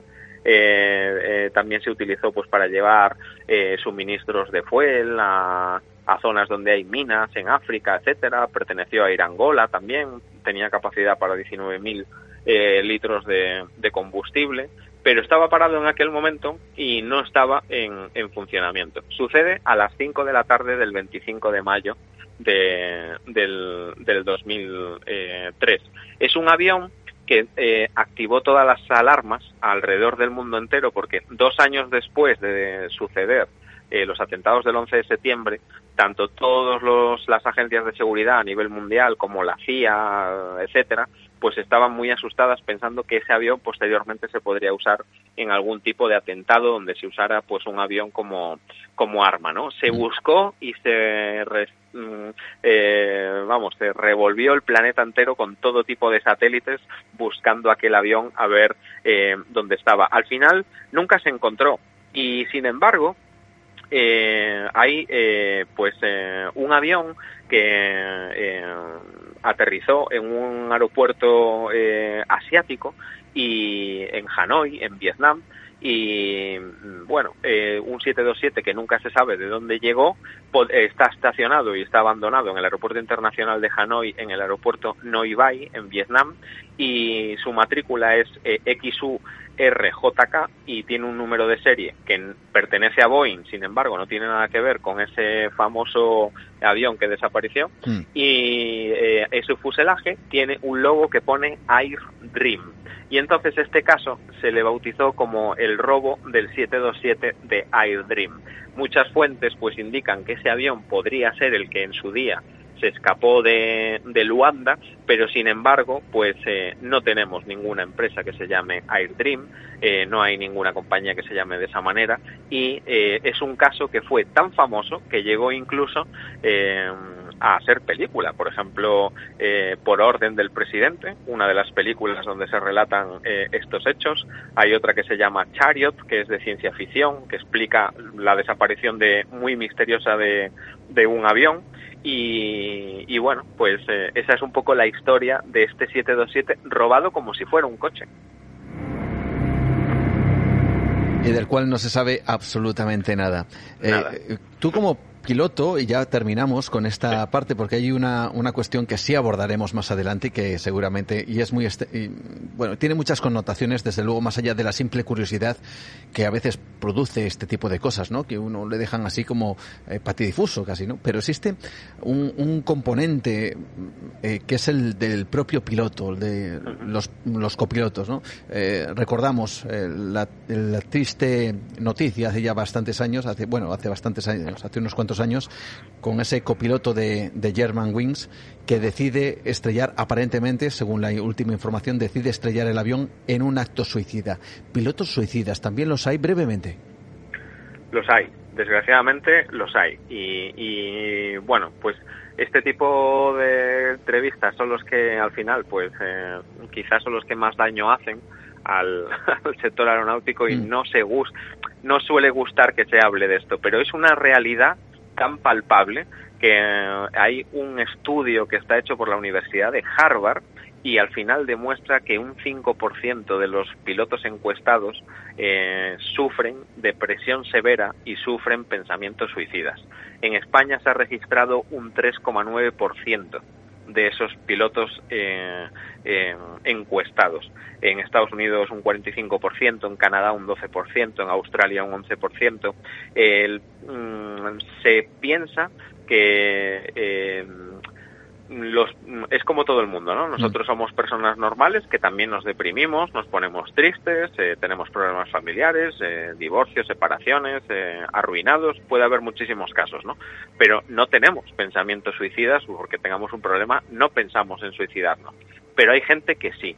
Entonces, eh, este tipo de casos eh, quedan muy ocultos porque cuando nosotros detectamos un compañero que tiene intenciones suicidas, en todas las empresas se tiende a despedir o a castigar a esa persona con el despido laboral. Y eso hace que estos casos sean muy difíciles de detectar. No tenemos esa cultura donde en, otros países no solo no se castiga, sino que se intenta ayudar y se intenta curar y recuperar a ese profesional, porque muchas veces son muy buenos profesionales que pasan por una mala etapa. Pero somos personas, sentimos y padecemos, no quiere decir que todos los pilotos que tienen un disgusto quieran tirar el avión abajo, hmm. pero hay muchísimos casos de pilotos que se han suicidado llevándose eh, a gente por delante. Ojo, no estoy en absoluto de acuerdo con que el caso German Wins fuera el suicidio del piloto, ah, porque hay infinitas pruebas que demuestran que Andreas Lubitz no se estrelló contra los Alpes franceses voluntariamente. Caray, pues eh, tenemos que hablar de ello. Te he hecho el guante para el próximo programa. Venga, para el próximo programa hablamos, hablamos de eso y también hablamos de lo que parece ser también una especie de tabú, que, es, que en todos los eh, ámbitos eh, de cualquier tipo de, trabajo siempre hay una parte que está más escondida y entre ellas también evidentemente está esta vinculación ¿no? con esos pilotos suicidas. No hay, no hay muchos casos, eh, no evidentemente, pero sí lo suficientes como para, bueno, pues por lo menos hablar de ello de vez en cuando y darle. Sí, no son muchos, son sonados, pero no son muchos, son los que menos, pero, pero es cierto que han hecho mucho daño eh, socialmente, ¿no? Mm. Hablaremos de todos ellos más adelante. De verdad, muchísimas gracias, eh, Iván, por esta extensa entrevista. Nos ha relatado pormenorizadamente todos estos casos. Yo creo que a nadie le ha, dejado, le ha dejado ni una sombra de detalle acerca de todos ellos y merece la pena, de verdad, estar contigo porque además le pones mucha pasión cada vez que hablamos y es extraordinariamente fácil y sencillo, nos lo pones muy fácil aquí en el programa, de verdad que sí. Gracias a ti por la invitación, Juan. un fuerte abrazo. Igualmente, un abrazo. Un abrazo.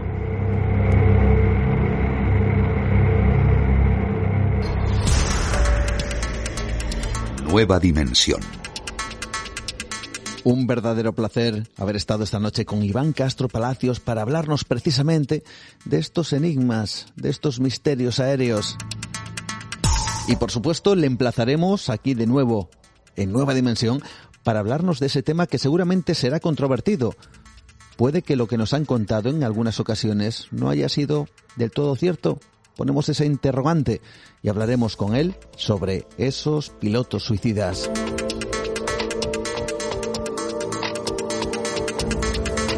Seguimos avanzando en Nueva Dimensión, recordar nuestras vías de contacto y recordar, por supuesto, que dentro de un instante vosotros vais a ser los protagonistas con vuestros comentarios y opiniones del programa de la semana pasada. Pero antes, ¿qué os parece si os abrimos nuestra pequeña ventana al misterio para viajar a nuestro universo expandido llamado Nueva Dimensión Premium que está en iVox? Nos habéis preguntado dónde podemos encontrar o dónde podéis encontrar Nueva Dimensión, sobre todo para aquellos que nos escuchéis a través de Spotify. Me refiero a Nueva Dimensión Premium.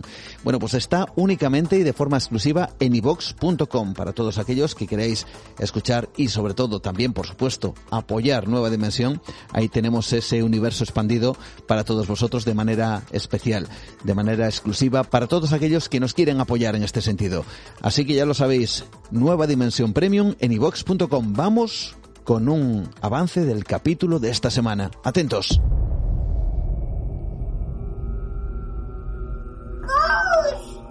Where? Where? Where?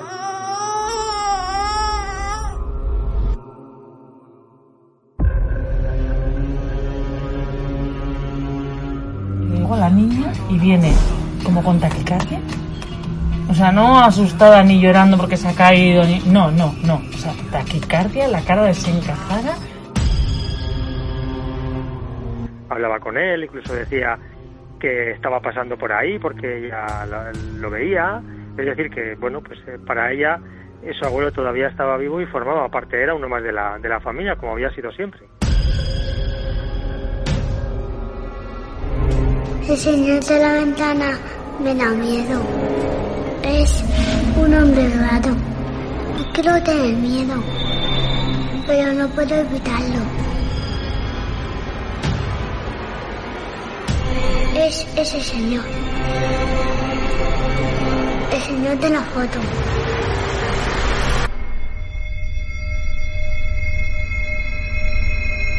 Seguramente ya podéis intuir que la pregunta que nos hacemos en el capítulo de esta semana es si los niños pueden ver otra realidad. Bueno, pues ahí queda y nosotros seguimos avanzando en nuestro programa habitual porque tenemos, por supuesto, unos eh, protagonistas especiales que sois vosotros. La semana pasada estuvimos hablando precisamente con Miguel Blanco, con sus viajes hacia el misterio. Estuvimos hablando también con Lourdes Gómez y los, los enigmas de la Iglesia. Y también, por cierto, esa investigación que se realizó en la Antártida, esa investigación que se realizó en la Antártida y que de manera casual descubrió ciertas criaturas extrañas donde no debería de haber vida. Han sido muchísimos los comentarios que nos habéis hecho llegar a través de ivox.com y, y, no podemos dar cabida a todos, necesitaríamos mucho tiempo para ello, pero sí vamos a hablar de algunos de vuestros comentarios, evidentemente, y por supuesto de Sapole, que inicia Fran Pérez, que le sigue Emilio José Sánchez Morilla, Dani, también Gek Yakuza que comenta, gran programa, me ha alucinado la noticia antártica, increíble lo poco que conocemos de ese continente. Yo estoy convencido que va a dar muchas sorpresas, eso ya lo digo yo. Laura Rostin, eh, que nos comenta que un musulmán jamás ofrecería su esposa a otro hombre en relación con cierta experiencia que tuvo Miguel Blanco en el desierto. Pero recordemos que hablábamos de los tuareg. Los tuareg no siguen ciertas reglas, incluso la libertad sexual que tienen las mujeres dentro de los llamados caballeros del desierto, bueno, pues eh, es tremendamente diferente con respecto a otras culturas que practican el Islam. Miquel, que se queda con la frase que nos decía Miguel Blanco, dice, lucha contra los que asesinan las esperanzas. Y Luis Miguel de Pamplona que dice, qué gran verdad, dicen que el amor mueve el mundo, pero es la esperanza la que lo mantiene en movimiento. Pilar que nos dice que ha disfrutado muchísimo con Miguel Blanco. Rosana, Dios mío, qué programón. Fuensaco que no está conforme, dice que hay más censura ahora que cuando Miguel Blanco hacía programa hace ya muchos años. Bueno, evidentemente, cada uno desde su punto de vista. Octavio García dice, otro gran programa como cada viernes. Por cierto, Juan, acabo de leer, dice, tu libro, El experimento atómico, impresionante y muy recomendable. Gracias por tus palabras. Elvira también, ¿cuántas experiencias habrá vivido Miguel Blanco para hacer un documental? Eloy Herbas, grande Miguel, y dice, y más grande aún Juan, cada vivencia contada por Miguel Blanco es una lección de vida. Gracias a Temple, a Lori también, también gracias a Carlos que dice maravilloso escuchar a Miguel Blanco y sus vivencias, Jonathan Garaya, también a Iván que nos comenta, también a Elia Márquez que dice me quedo sin palabras a la hora de catalogar a Miguel Blanco. Podría estar horas y horas escuchando sus vivencias. Chari Sánchez, Esme, Tempe, Temple, eh, bueno, Vicente Joaquín, Cervera, María Prieto, es que hay muchísimos comentarios los que ha habido esta semana y gracias a todos evidentemente por compartir y por estar ahí, por ser esta gran familia dimensionaria. Y ahora nos vamos a por el terreno del arte y también del misterio con nuestro buen amigo, como siempre, Pablo Tresgallo Vallejo, que nos lleva al terreno de los otros capítulos de la historia.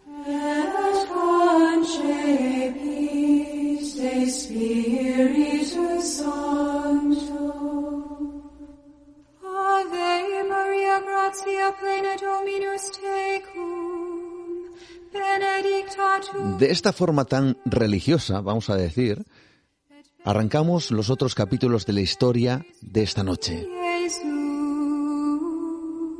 Veréis, a pesar de esta melodía que estamos escuchando, nada tiene que ver con lo religioso lo que nos trae nuestro compañero Pablo Tresgallo Vallejo en su sección habitual, en esos otros capítulos de la historia que tantos gustan, pero sí con el título de esto que estamos escuchando.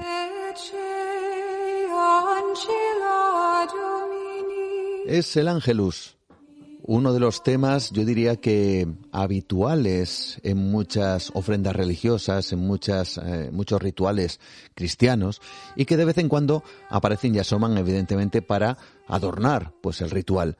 Sin embargo, y hablando de adornar, esto tiene que ver con un cuadro, un cuadro creado en el año 1859 y que tiene, como no, una historia que merece la pena conocer.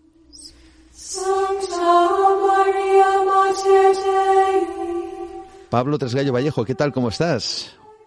Muy buenas noches, Juan. Muy buenas noches, un placer. Eh, bueno, esto que estamos escuchando, ¿por qué conecta con un cuadro? Cuéntanos. Bueno, este canto es concretamente El Ángelus, que bueno, es una canción o una música que nos recuerda eh, el anuncio del ángel Gabriel que hace a la Virgen María para decirla que va a ser madre de, Jesús. Y es un canto, como dices tú, muy habitual en muchas ceremonias religiosas y tiene que ver con un cuadro que va a ser el protagonista de hoy, titulado igual que la canción, El Ángelus.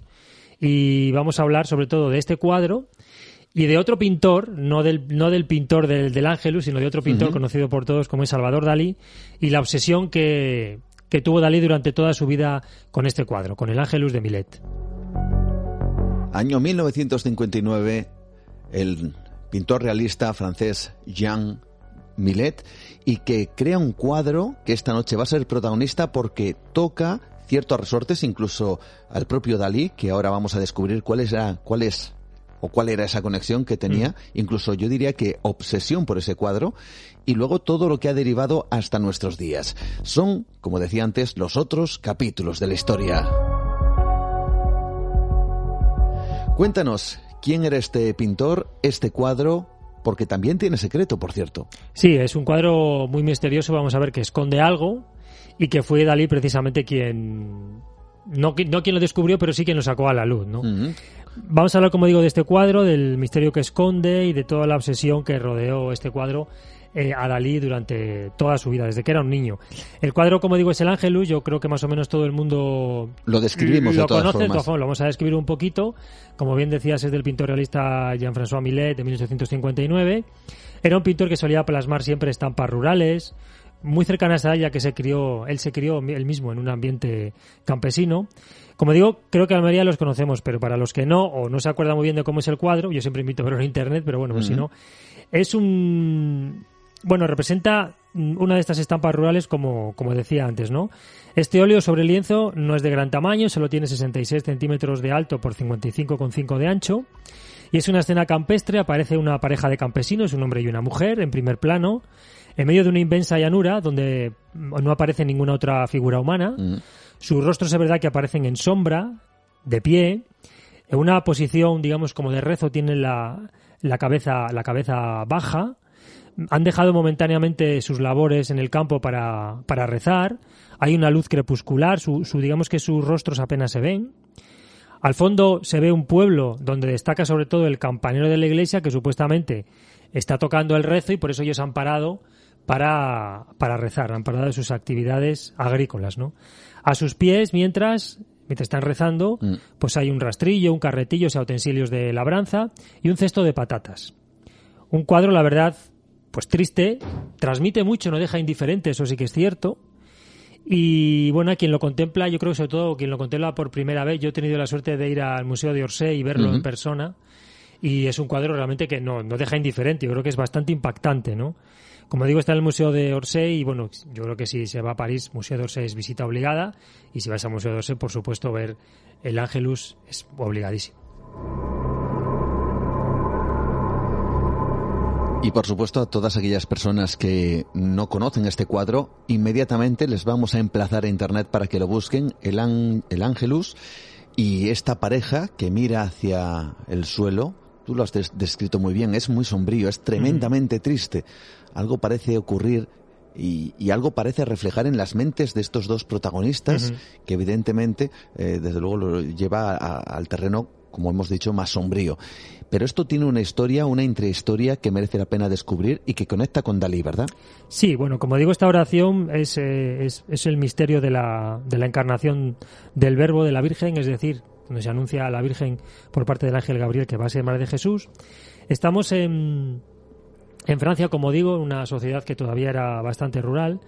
Y vamos a retrotraernos un poquitín en el tiempo, ya que en Francia durante el siglo XV ya se impuso su rezo, el rezo del Ángelus, tres veces al día. Esta obligación derivó en costumbre y, el, y es normal que en el medio rural, pues es bastante habitual que esta oración durante el periodo de tanto de siembra como de recolección, pues se rece, ¿no? ¿Qué tiene de misterioso este cuadro? Porque bueno, estamos hablando de este cuadro porque esconde un misterio. ¿Qué tiene de misterioso? Pues el misterio que esconde este cuadro es que tal y como lo vemos hoy, no fue siempre así. Es decir, hoy podemos ver este cuadro, vamos al museo o lo vemos en internet y vemos esta estampa que yo he descrito hace un momento, pero es que este cuadro no siempre fue así. Y ahora vamos a ver cómo era, cómo era antes de, de esta modificación.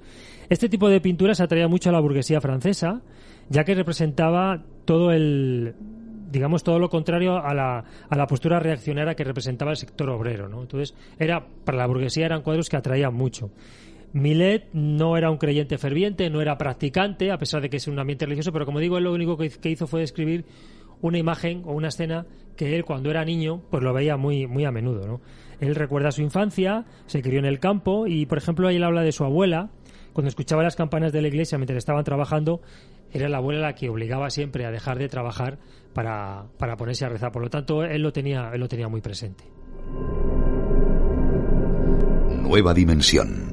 Adéntrate en otra realidad. Con Juan Gómez. Una representación de la vida de este eh, pintor, de este autor, que de alguna forma quiso reflejar una estampa habitual en esa Francia rural en donde pasaban cosas que evidentemente están escondidas y nunca mejor dicho debajo de ese cuadro. Debajo de ese cuadro. Como dije al principio, el cuadro que vemos tal como lo vemos hoy no fue siempre así. Y esconde un secreto. Y aquí es donde entra Salvador Dalí, Mm. el pintor Salvador Dalí. Él se hacía una pregunta. ¿Aquella mujer y aquel hombre rezaban ante un cesto de patatas o ante otra cosa? Porque es lo que vemos en el cuadro. Es un Mm. hombre y una mujer rezando y hay un cesto de patatas. Dalí conocía el cuadro desde que era un niño, ya que tenía una copia colgada en los pasillos de su colegio y estaba obsesionado con él. Desde entonces se sintió extrañamente atraído hacia él, de una manera que él no acertaba a entender, y duró toda su vida. Se convirtió en una auténtica obsesión, a la que no podía dar explicación, porque no la tenía, pero estaba absolutamente obsesionado con ese cuadro desde la primera vez que lo vio. Algo en ese cuadro le fascinaba, de una forma completamente irracional, pero le fascinaba. Estaba convencido de que en ese cuadro había algo más. Mm. O sea, todo lo que podemos ver con nuestros ojos, él, para él había algo más que nuestros ojos no podían ver. Él veía en la actitud de los campesinos, veía dolor, veía consternación, veía incluso duelo, y esa es la palabra clave, ¿no? Él veía duelo Mm. donde los demás no lo veían. Es curioso porque esto casi puede traspasar una obra, un cuadro. Alguien, en este caso Millet, dibuja unos rostros sombríos, pero aún así se percibe un dolor, un dolor suficientemente exagerado como para pensar qué hacen sintiendo un, un- un dolor tan tremendo teniendo al lado un saco de patatas. Esto no parece muy comprensible, ¿no? Claro, e- e- él en qué se fundamenta, Dalí en qué se fundamenta para, pues para afirmar todo esto. Tiene mucho que ver con la vida personal del propio pintor español. Dalí tuvo un hermano mayor, Ujú. se llamaba también Salvador, murió nueve meses antes de que él naciese de meningitis. Eh, por eso le pusieron ese nombre, es decir, eh, se murió su hermano, se llamaba Salvador, y después nació él y le pusieron el mismo nombre, Salvador. Con cinco años sus padres llevan al pintor a la tumba de su hermano y allí le cuentan que él era una especie de reencarnación del otro Salvador fallecido. Del, digamos, una reencarnación De su hermano. muerto. Y él realmente es que llegó a creérselo del todo. Él realmente creyó que era la reencarnación de su propio hermano. Pasó varias crisis de personalidad a lo largo de su vida. Todos sabemos que tiene una personalidad muy, Sí, muy extraña, ¿no? peculiar, Muy ¿no? peculiar, ¿no? Pero bueno, él pasó por varias crisis de total de personalidad, al pensar que no era más que la copia de su hermano muerto. Claro, vivir con esa, con esa losa encima, pues te marca mucho, ¿no?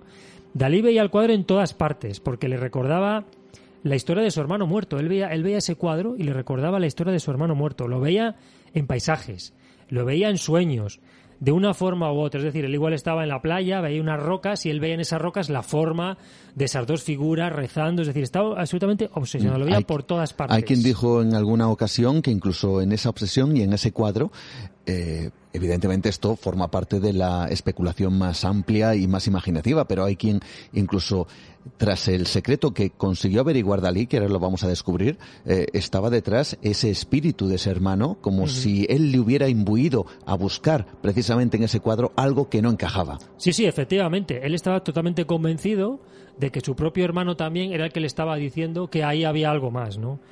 Él, como digo, estaba obsesionado durante toda su carrera. Tiene to- hizo toda clase de reinterpretaciones de ese cuadro, es decir, pintó muchísimos cuadros, copias del Ángelus, pero a su estilo. Se pueden ver también en internet. Hay un montón de cuadros con el estilo de, de Dalí, pero perfectamente reconocibles con la imagen del Ángelus, ¿no? Uno de ellos, de 1934, se llama Reminiscencia arqueológica del Ángelus de Milet, que sigue siendo una de sus pinturas, de sus pinturas más enigmáticas, ¿no? Lle- Llegó la obsesión a tal punto que incluso escribió Dalí un, un ensayo. Él escribió un libro, un ensayo titulado El mito trágico del Ángelus de Milet, en 1935.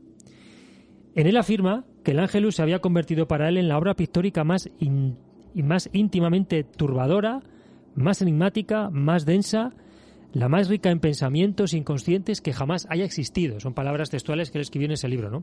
También es curiosa la historia de este propio libro que él escribió, de este ensayo. Y es que eh, este libro, este manuscrito, se pierde en 1941, tras la, pesa- la apresurada salida de, del pintor de, en 1941 de París por la ocupación alemana, él se tiene que ir y ese libro desaparece. Sin embargo, ese manuscrito aparece más tarde, años más tarde, hablamos del año 1963. Se publica en Francia y posteriormente también se publica en España. Vemos, como también, vemos también que este libro también tiene una historia Mm. bastante curiosa. ¿Qué más cosas decía en este ensayo? Bueno, sometía a la obra a un, a un profundo análisis sin ninguna base científica, por supuesto, pero él, a su manera, dedujo una serie de cosas en este cuadro, porque escribir un ensayo solamente de un cuadro, pues imagínate la cantidad de conclusiones a las que puede llegar, ¿no? Algunas de sus deducciones sobre el cuadro son auténticamente delirantes. Todos conocíamos a Dalí y eran ideas auténticamente, pues como digo, pues prácticamente que podían confundirse con las de un loco, ¿no? Pero la única manera de leer, de leer a Dalí, de leer ese cuadro, es olvidarse de la lógica. Por supuesto, no lo puedes leer con toda la lógica del mundo ese cuadro porque si no, no entenderías absolutamente nada y no pasarías de la segunda página. Hay que dejarse llevar por el camino que Dalí marca. Él asegura que el cuadro oculta un significado relacionado con la castración y con la muerte. Dalí observa que si la mujer de la pintura se erguiese, se vería que es claramente más alta que el hombre. Y se empezaría a tener lástima del campesino, cuya situación aparece comprometida ante esa figura femenina que él asocia, Dalí asocia, a la hembra de una mantis religiosa que se está preparando para devorar, para devorarlo después de, después de la cópula, ¿no? Mm. Vemos la, la, la escena y la descripción que hace Dalí. de La este interpretación cuadro, de Dalí sobre Eso este es. cuadro, bueno, Increíble. claro, es tremenda, porque, porque una obsesión a ese punto, claro, le hizo elucubrar muchas cosas. Muchísimas cosas. No deja de ser una lectura realmente trágica de la sexualidad y también de la fecundidad. ¿Y por qué? Pues porque el propio Dalí, al propio Dalí le producía terror el contacto sexual, sexual con su mujer. Mm. Él le producía terror el contacto sexual. En 1975, Dalí publicó un libro titulado Confesiones inconfesables, donde decía, palabras textuales, viví bajo el terror del acto del amor, al que confería caracteres de animalidad, de violencia y ferocidad extremas, hasta el punto de sentirme completamente incapaz de realizarlo. La vida de Dalí fue una eterna confusión de su identidad, como hemos dicho antes, una idea, una lucha por sustituir a su hermano primogénito muerto. La impotencia del pintor, la impotencia, así como su aversión al sexo y la imposibilidad de tener descendencia, también se proyectan en el paisaje de ese cuadro, porque como es un paisaje baldío, no, no parece que sea una tierra que pueda dar mucho, ¿no? Mm. Es una tierra seca, árida. Digamos que no es una tierra que, que invite, no es un campo sembrado, que veamos que, que da fruto, ¿no? Entonces él también interpretaba, como vemos son cosas de su propia vida que refleja ese cuadro, ¿no? Como si ese cuadro estuviera pintando, pintado pensando en él. Y habla de que pues esa impotencia y esa incapacidad para poder procrear, pues también él lo ve reflejado en ese campo donde están rezando esos dos campesinos. Dalí no se daba por vencido y estaba convencido de que ese cuadro escondía algo más, que no se veía. Él estaba absolutamente obsesionado y quería continuar con esa investigación. Durante esa investigación llega a descubrir algo, y esa es la clave de lo que estamos hablando hoy, Mm. que él siempre presintió al mirar ese cuadro y que conecta directamente con su historia personal, con su propia historia. Y es que, punto clave, conocía a un descendiente directo del pintor de Milet durante esa investigación, a un descendiente directo. Y este le confesó que la familia Milet llevaba en secreto durante generaciones eh, un secreto correspondiente a este cuadro. Y es que originalmente, donde aparece el cesto de patatas a pies de los campesinos, no había, no había ese cesto de patatas, sino que Mm. había otra cosa pintada. Mm. Claro, esta confesión hizo que Dalí enloqueciera, diciendo todas mis premoniciones empiezan ahora a tener sentido y todo lo que yo pensaba tenía un porqué. No estoy loco, hay algo más, ¿no?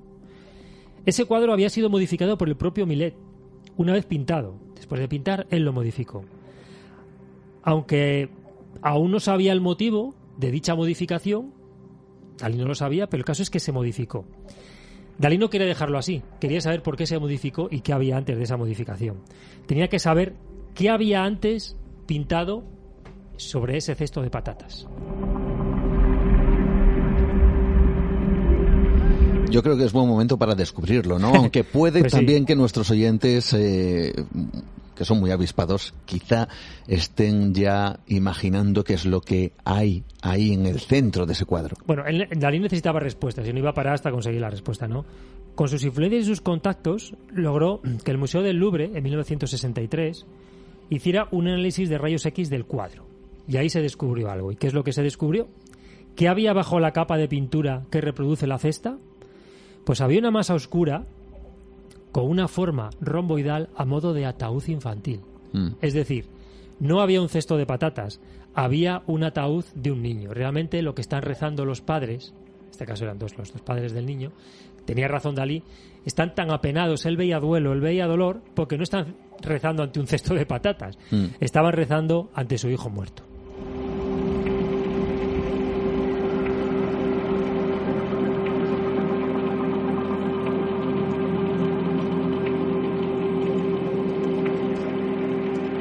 Eso le dio a Dalí, entiendo que todavía más empoderamiento ante esa obsesión que tenía con este cuadro. Claro. Es que él siempre tuvo razón. Ese cuadro escondía algo, tenía un mensaje secreto. Él estaba convencido y al final, se le comprueba, se le dio la razón.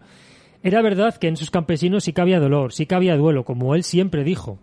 No solo habían cesado su actividad para rezar, sino que eh, eh, en ese ataúd que, que, estaba oculto bajo ese cesto de patatas, ahí digamos que Dalí vio que estaba guardado todos sus temores, todos sus fantasmas, todo lo que había reflejado en ese cuadro de que tenía directamente una relación con su vida, estaban ahí.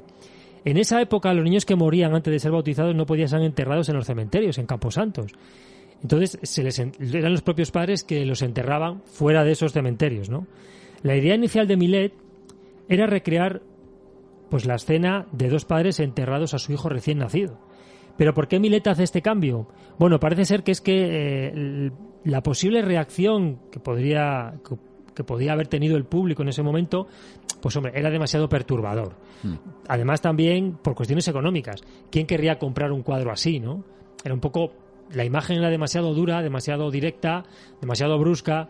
Entonces, un poco por casi casi y además en esa época una eh, suerte de herejía, porque Claro, si no se podía eh, de alguna forma enterrar a un niño en esas características en un camposanto, de alguna forma reflejaba una realidad que seguramente no se, no se querría ver mm. en los altos estamentos, yo no sé si decir religiosos o incluso sociales, el que padres como los que aparecen en el cuadro tuvieran que recurrir a eso porque no se les permitía eh, enterrarles en un lugar sagrado, ¿no? Claro, es, unos padres terriblemente tienen que enterrar a su hijo en el campo, ¿no? Es decir, es una escena terrible.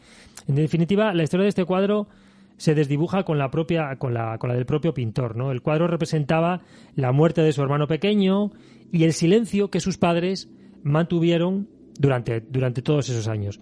Por cierto, como último dato, decir que el, que el Ángelus sufrió un ataque, este cuadro sufrió un ataque en 1932 por parte de un, perturbado, aprovechando un fallo de seguridad en el museo y le hizo cinco, cinco cortes al cuadro y bueno, ahí se deterioró. La verdad es que la historia de este cuadro, como vemos que ha obsesionado a, Dalí, no es la única persona a la que obsesionó, digamos, no es el único artista que se mm. sintió tan atraído por él. Hay otro artista, también español, un director de cine más concretamente, amigo que trabajó también junto con Salvador Dalí, hablamos de Luis Buñuel, que también estuvo, no llegando al, punto de obsesión que llegó Dalí con este cuadro, pero en cierta medida eh, a este otro genio español, como fue Luis Buñuel, pues también le, influyó en su, en su obra, le influenció, y en algunas de sus películas, por ejemplo, el tema del ángel sale a relucir en tres películas, concretamente en Un perro andaluz, que es obra tanto de, de Buñuel como de Dalí, en Viridiana y en Belle Jour. En la primera, que es de 1929, se ofrece una versión totalmente surrealista. Vemos que el andaluz, y he visto esa película, es surrealismo puro. Es un poco complicada de ver la película, la verdad, pero bueno, mm. siempre es interesante verla, por supuesto que sí. Y representa una escena muy surrealista del Ángelus con, bueno, pues, con, dos amantes, mezclando erotismo, mezclando muerte, muy extraño, ¿no? También aparece en Viridiana de 1961, es una escena de oración de Viridiana con unos mendigos. Y luego en Belle Jour también aparecen dos personajes masculinos en una disposición, pues también similar al Ángelus de Milet, que están rezando. Entonces, como vemos también, aparece en, está influenciado en otra, en otras, en otros artistas, como es el caso de, del director de cine español Luis Buñuel.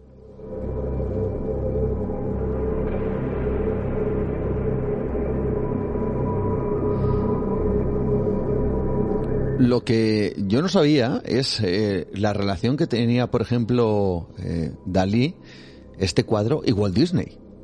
Sí, sí. Eh, Dalí, bueno, por aquella época era un pintor muy influyente, tenía pues amistades de, digamos, de nivel, ¿no? Y él tuvo una, yo creo que es una, es una mm, un, capítulo poco conocido de la vida de, Dalí y también del de Walt Disney. Mm. Ellos fueron realmente amigos, se hicieron amigos, se llevaban bastante bien y, y bueno, hablaban, incluso eh, Walt Disney visitó España, invitado por Dalí, y estuvo aquí en alguna ocasión. Y ellos eh, durante aquella época tuvieron una relación porque Dalí en aquel momento estaba haciendo, bueno, estaba, se estaba rodando la película Recuerda de, Alfred Hitchcock, que fue estrenada en 1945, y Dalí había sido contratado para pintar unos decorados, digamos, unos fondos Mm, recuerdo esos, esos ojos que quedaban ahí clavados en, una de esas ensoñaciones que tenía el protagonista. Sí, esas ensoñaciones y bueno, con los dibujos de Dalí, pues esas ensoñaciones tenían, digamos, se hacían presentes, ¿no?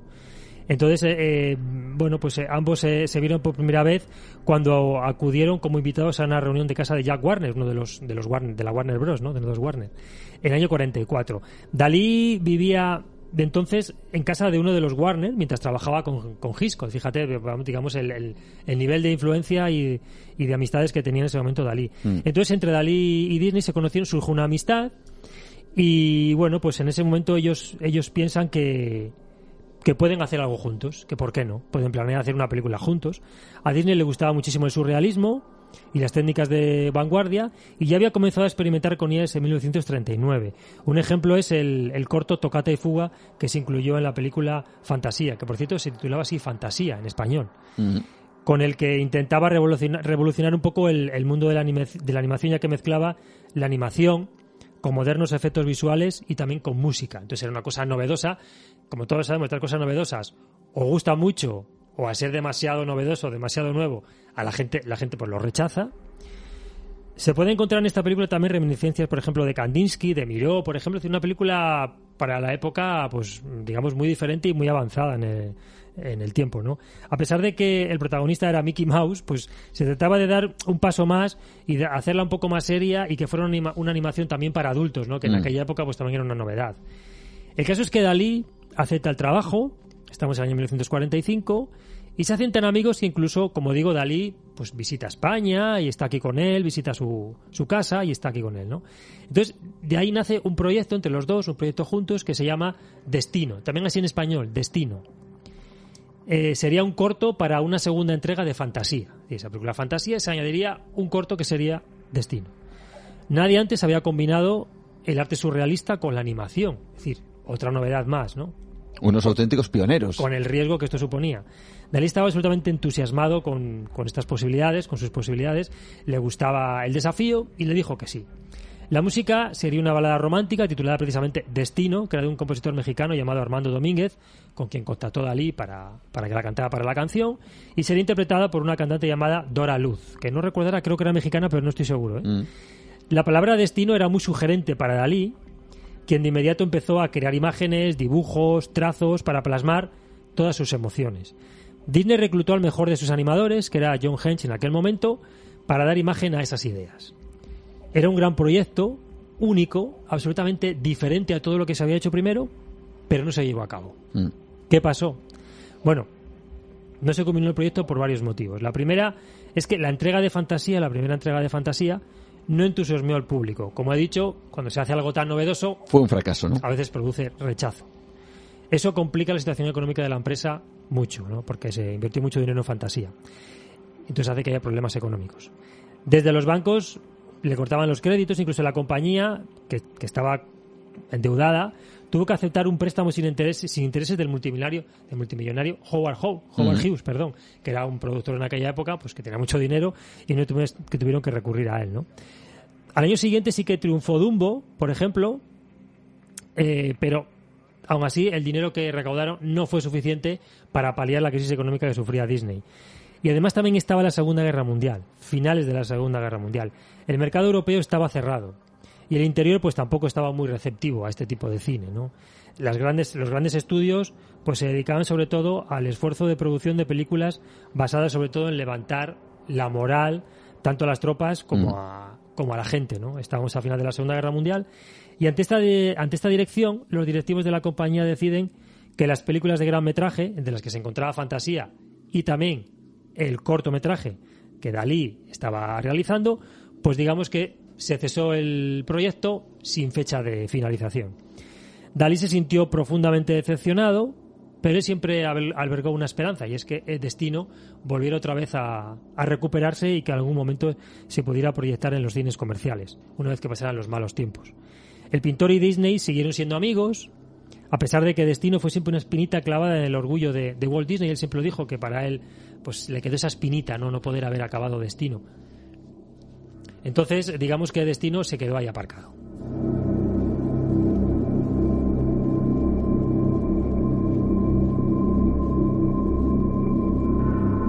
Por cierto, Pablo, que un día tendremos que hablar de la conspiración que siempre hay alrededor de por ejemplo, empresas como Walt Disney.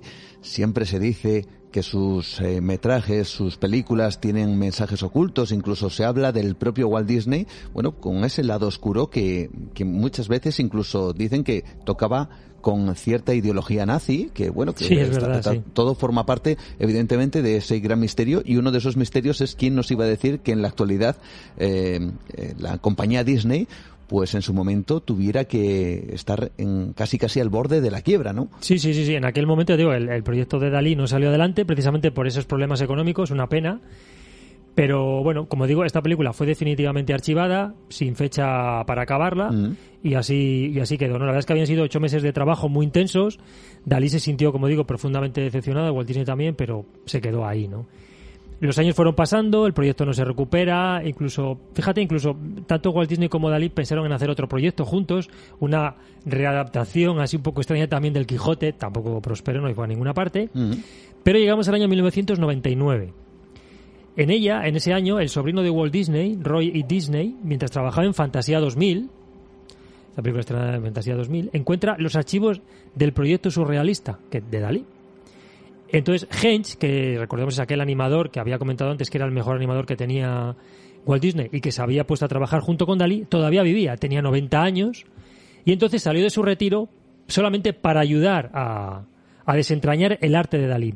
Y un equipo de 25 animadores descifró los guiones crípticos. Cuando digo crípticos, hablamos de que no son comprensibles para la mayoría de la gente, sino que están hechos, digamos, para ser entendidos solo por unos pocos. Entonces Heinz sale de ese retiro, descifra los guiones de Dalí y se termina la película Destino. Se mantuvieron 18 tomas de un segundo originales. El resto, hasta los 6 minutos y pico, que dura no llega a 7 minutos, eh, la- el cortometraje es como ver pinturas de Salvador Dalí, pero con movimiento. Mm. Se ven hormigas, relojes que se derriten, partes del cuerpo que se transforman en, en monumentos arquitectónicos, paisajes desérticos, bueno, todo lo típico de la pintura de Dalí, pues se puede ver ahí, ¿no? La película se estrena en junio del 2003 en un festival de cine francés con gran éxito. El cortometraje, pues, eh, estuvo mucho tiempo de, de promoción, tuvo un montón de premios, tuvo muy buena acogida, incluso fue nominada a los Oscar, aunque no lo ganó. Y digamos que en cierta medida, pues bueno, aquel proyecto no es lo que se pretendía en un principio, como si lo hubiera hecho Dalí, por supuesto, pero bueno, tenemos más o menos ahí algo de lo que podía haber sido ese proyecto si lo hubiesen acabado en ese año 45 Walt Disney y Dalí.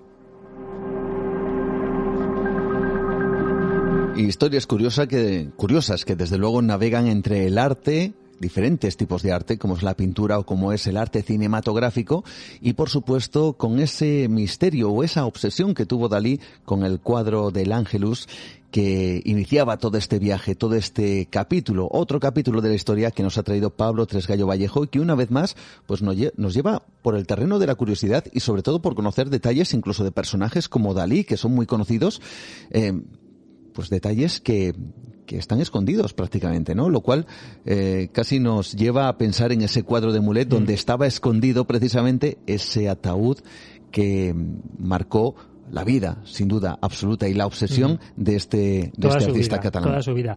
Realmente el- el- las obras, tanto sea una obra pictórica, arquitectónica, escultórica, literatura, etcétera, nos puede transmitir muchas cosas, pero también se puede ir más allá. Y Dalí fue más allá diciendo, me transmite muchas cosas, pero es que además yo creo que hay algo más que la gente no ve y que está ahí, ¿no? Y que eso que se puede demostrar. No, no era algo que él supusiera y se quedó ahí, es que él lo pudo demostrar y al final se demostró que tenía razón Mm. y que todas esas sospechas que él tenía sobre ese cuadro pues eran ciertas. A mí me parece una historia realmente tremenda y conociendo la personalidad de, de Dalí me parece que, que la historia es, es bueno, es, es muy curiosa, pero me parece muy sorprendente Mm. cómo, cómo Dalí, de qué manera él pudo entender que había algo más y que además estaba relacionado con su propia vida, ¿no? Mm, Tremendo. añadiendo, añadiendo esa supuesta reencarnación de su hermano Mm. mayor fallecido o el espíritu que, que, según cuentan algunos, le hacía mirar al cuadro para enviarle algún tipo de mensaje. Bueno, yo no sé si nuestros oyentes se han obsesionado alguna vez con algún cuadro, con alguna pintura, me gustaría que nos lo contaran, porque evidentemente ahí, eh, ahí está la magia, el secreto de estas, eh, de estas, eh, de este arte, ¿no? De este Mm. arte pictórico en donde los cuadros reflejan mucho más que simples colores. Así Eso que, es. de verdad, muchísimas gracias, Pablo, por estar esta noche con nosotros y traernos estos otros capítulos de la historia. Buenas noches, Juan, a ti y a todos los oyentes de Nueva Dimensión.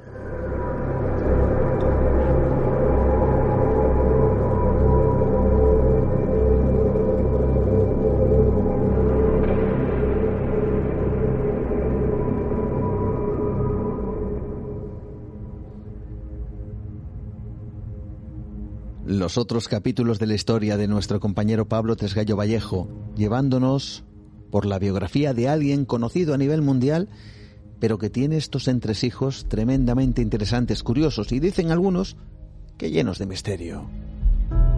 Nosotros, desde luego, estamos de acuerdo con esos algunos que hablan que incluso personajes como este tienen ciertos lados o ciertas facetas o ciertas caras de su vida que merece la pena descubrir y rescatar.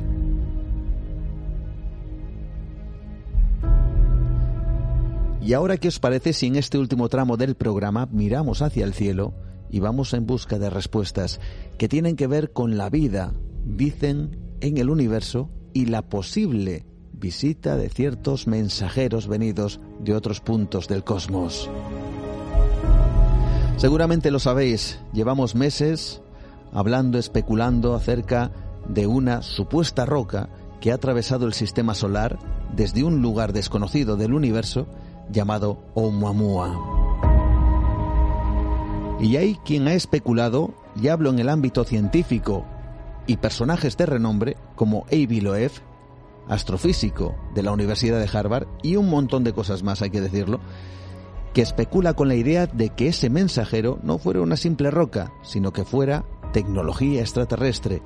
No sabemos si en uso o en desuso, pero que nos confirmaría que no estamos solos en el universo y que además tienen la capacidad de viajar a través de él. He de agradecer a Radio Nacional de España, al programa Espacio en Blanco, a Miguel Blanco, el que nos hayan cedido la entrevista que realizaron en su programa casi casi de manera exclusiva. De hecho, fue una entrevista exclusiva y ellos de alguna forma han visto en Nueva Dimensión una buena herramienta para difundir esa misma entrevista. Y he de agradecer precisamente, insisto, Radio Nacional de España, Espacio en Blanco, que hayan confiado en Nueva Dimensión. Es más, que hayan sido ellos los que se han ofrecido para que seamos altavoz de esa entrevista que se realizó hace poquito tiempo y que realizó Miguel Blanco a este astrofísico de Harvard llamado Avi Loeb, que ha sacado un libro titulado Extraterrestre y que habla de todas estas cosas, de ese mensajero del cosmos. Así que vamos a ser fieles a esa entrevista, vamos a ser fieles al programa debido a la confianza que han transmitido en nosotros y sobre todo a ese ofrecimiento que, insisto, han querido hacer al programa, a Nueva Dimensión. Así que vamos allá, vamos con Miguel Blanco, con esa entrevista que merece la pena descubrir de principio a fin, aquí, en Nueva Dimensión.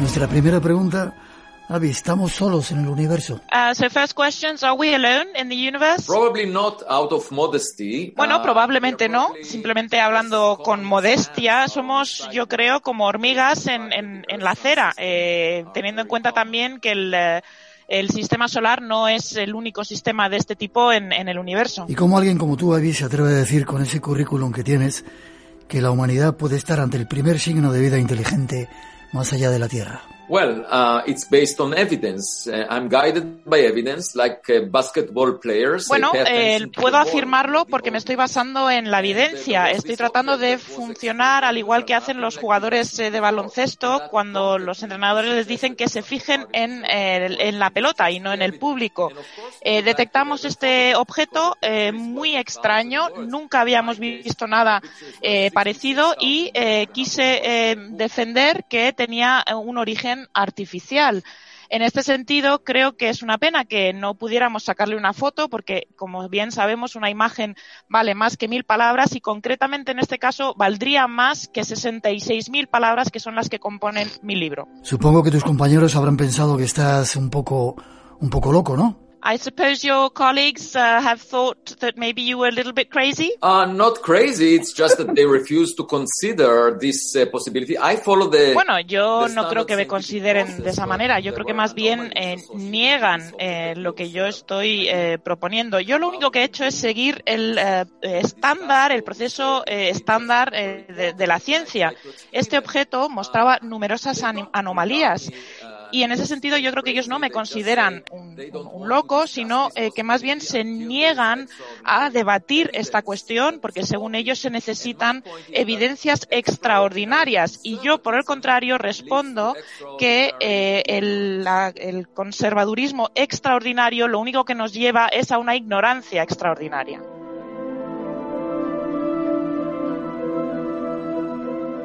Por eso te respetamos tanto, por esa valentía que has tenido en hacer eh, esta afirmación. ¿Y te das cuenta, eres consciente de la revolución que puede causar tu libro en todo el mundo?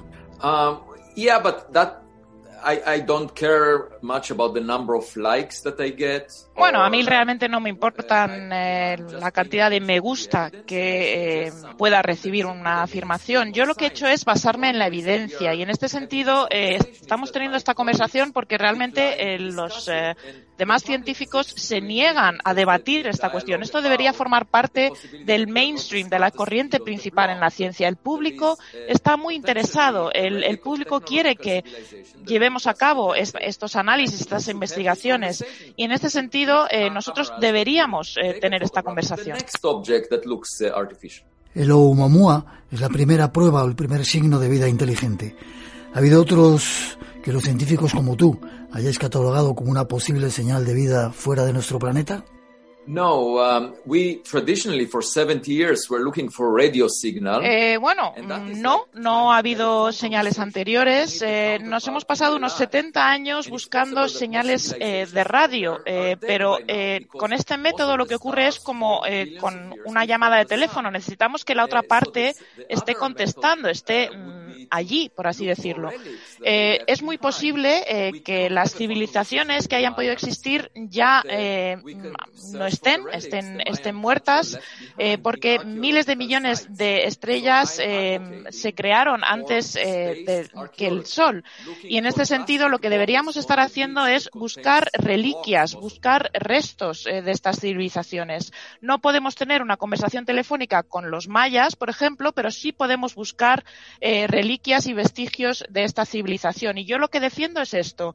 Deberíamos eh, llevar a cabo labores relacionadas con la arqueología espacial. Tenemos actualmente en la Tierra la tecnología para poder detectar, como he visto en otras entrevistas que ha publicado, presencia extraterrestre en otros lugares, como por ejemplo contaminación, etcétera. Yeah, so um, other technological signatures are industrial pollution in atmospheres. Eh, sí, eh, realmente estas eh, firmas eh, tecnológicas es lo que eh, tecnofirmas es lo que deberíamos estar buscando eh, como ejemplo contaminación industrial. También podría ser eh, el detectar luces eh, artificiales, eh, reflejo, estructuras o incluso haces de radiación. Eh, para esto tenemos la tecnología, pero yo no estoy proponiendo esto realmente. Esto requiere una, una tecnología de, elevada sensibilidad. Lo que yo sugiero es que tratemos de encontrar estos objetos que eh, han podido venir desde, desde muy lejos. Si encontramos estos objetos, si eh, entramos en contacto con esta tecnología, sería realmente muy emocionante. Así que mi propuesta sería el colocar cámaras situadas en la, en la órbita del, Sol para poder así detectar el siguiente objeto extraño que se acerque a la Tierra. Desde tu punto de vista, Ivy, ¿cómo podía ser la vida de estos supuestos seres inteligentes en otros mundos? ¿Podrían ser parecidos a nosotros, antropomorfos? Quizás si se había desarrollado la vida. ¿Puede ser un patrón común? ¿O debe de ser un patrón común en el universo? Probably not. I mean, when we go on a date with another person, Bueno, probablemente no, probablemente no tendrían eh, eh, ese aspecto. Eh, em, es un poco como cuando vamos eh, en un, salimos de, en una cita, una primera cita, esperamos que la otra persona tenga eh, cualidades parecidas a las nuestras, eh, dado que compartimos la misma herencia genética. Pero en este caso creo que estas, eh, estos seres serían totalmente diferentes. Eh, es posible que los ingredientes, digamos, eh, sean los mismos, pero el resultado sería totalmente distinto. También hay que tener en cuenta que eh, hay muchas estrellas que son mucho más pequeñas que el Sol y que a su vez emiten radiación infrarroja y en este sentido estas seres seguramente tendrían que tener unos ojos que serían totalmente distintos a los nuestros y su apariencia sería también muy diferente. Así que creo que deberíamos prepararnos para una gran sorpresa en ese sentido, tanto si entramos en contacto con criaturas biológicas como si conseguimos localizar reliquias tecnológicas. Una pregunta que no sé si será incómoda para ti, Avi. ¿Qué opinas de esa cantidad tremenda de avistamientos ovni que ha habido en todo el planeta? ¿Puede ser la prueba de que hayan estado visitándonos? ¿Qué piensa un científico como tú? Well, I should say no question is uncomfortable to me. I can, if, if I don't know the answer, I will say I don't know. But in the case of UFOs, bueno, realmente no hay ninguna pregunta incómoda. Eh, eso lo primero. Si realmente no sé la respuesta, mm, simplemente lo diré. Todos estos avistamientos están basados en eh, testimonios oculares, eh, por un lado, eh, de diferentes personas y por otro lado, se utilizaron equipos que realmente no estaban optimizados. Así que yo creo que en vez de centrarnos en estos informes y avistamientos relacionados con el pasado, lo que deberíamos hacer es quizás colocar cámaras en estos lugares, en estas ubicaciones concretas y grabar, realmente tratar de llevar a cabo un experimento eh, científico. Creo que este sería el mejor eh, enfoque. Eh, en este sentido, me gustaría simplemente mencionar la historia bíblica de Abraham, que según cuenta la Biblia, escuchó la voz de Dios que le decía que tenía que sacrificar a su hijo Isaac. Y si hubiera tenido un móvil, hubiera podido grabar esta voz y en ese sentido, luego el resto de mm, personas se hubieran convencido de lo que él eh, decía. Esto lo estoy explicando simplemente para insistir en el hecho de que eh, si utilizamos instrumentos científicos podemos llegar a, tener más confianza en, las averiguaciones que realizamos. Y otra pregunta que tal vez te resulte un poco incómoda. Ya no voy a hacerte más preguntas incómodas. En todas las tradiciones del mundo hablan de dioses venidos del cielo que han ayudado a los seres humanos. Hablan de Yahvé, que es tal cual, Viracocha. Todos ellos ayudaron a la gente de la tierra y prometieron volver. ¿Podrían ser seres de otros mundos que estuvieron en la antigüedad con nosotros? ¿Qué opinas tú desde el punto de vista científico? Well, they, they, it could have been uh, some of the miracles could have been uh, very advanced technologies that uh, people did not recognize at the time. Bueno, podría ser. A lo mejor algunos de estos eh, milagros estuvieron eh, relacionados en su día con tecnologías muy avanzadas. Eso no podemos saberlo y en cualquier caso no hay evidencias claras eh, que nos lleven a, a, a ninguna conclusión específica. En mi opinión, eh, creo que los seres humanos no somos tan interesantes, eh, no somos únicos, no somos especiales, eh, no somos especialmente inteligentes tampoco. Si ponemos las noticias lo podemos ver día a día. así que quizás hay otras civilizaciones que lo que están haciendo es practicar distanciamiento social con respecto a nosotros. creo que aún así podríamos aprender de estas otras civilizaciones un poco al igual que hacen los periodistas eh, de investigación rebuscando entre la basura de las estrellas de Hollywood, nosotros podríamos rebuscar entre estas reliquias eh, provenientes de otras civilizaciones.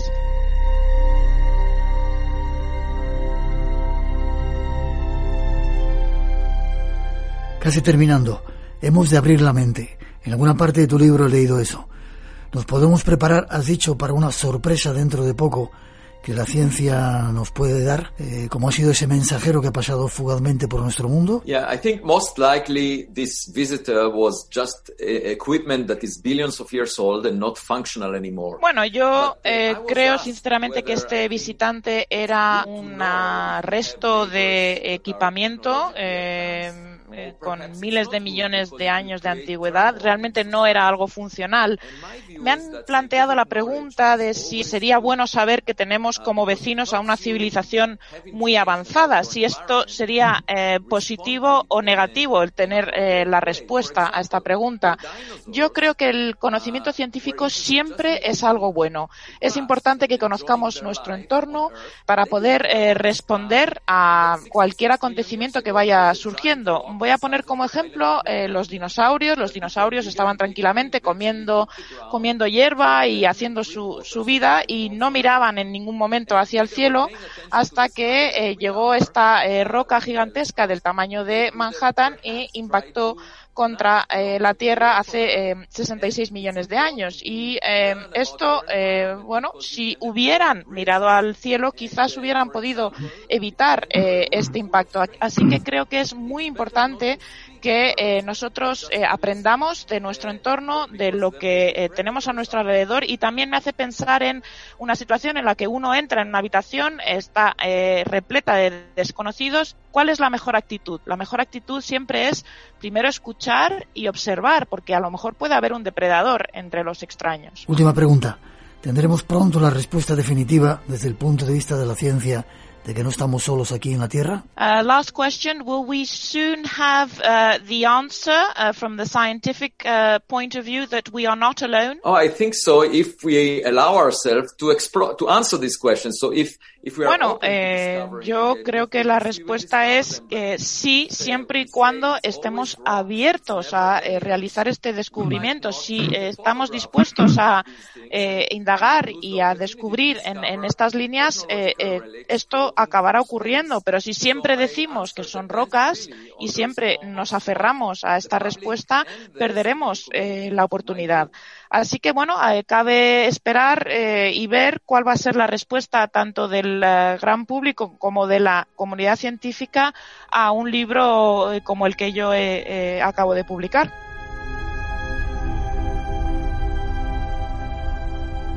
Yo, Avi, eh, te doy las gracias por la valentía, por habernos abierto la mente y porque a través del libro, seguramente estoy convencido, vas a conseguir una revolución planetaria para que la gente mire al cielo de otra manera. Gracias por tu valentía y porque alguien como tú haya sido capaz de decir todo eso. Thank you so much. As Oscar Wilde said, we are all in the gutter, but some of us are looking at the stars. Como dijo Oscar Wilde, estamos eh, todos en las alcantarillas, pero algunos de nosotros estamos mirando al cielo.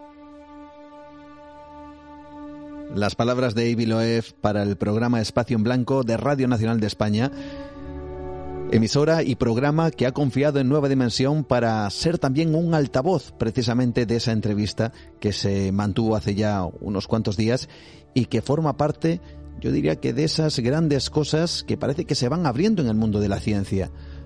Parece que poco a poco gente como Avi Loeb están mirando al cielo no precisamente para dar respuestas eh, oficiales, sino para buscar la otra cara de la moneda que en algunas ocasiones es tremendamente sorprendente. Un verdadero placer, insisto una vez más, gracias, Espacio en Blanco, Radio Nacional de España, y nosotros ya casi casi cerramos nuestro universo que nos lleva en esta ocasión por estos terrenos llenos de misterio y cerramos nuestra ventana, pero antes, recordad, nuestro capítulo de Nueva Dimensión Premium en ivox.com viene cargado de sensaciones fuertes. Niños que pueden ver otra realidad.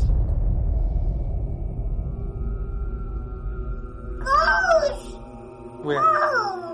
Where? Where?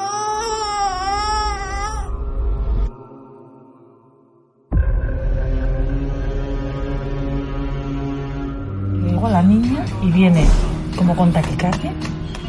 O sea, no asustada ni llorando porque se ha caído. No, no, no. O sea, taquicardia, la cara desencajada.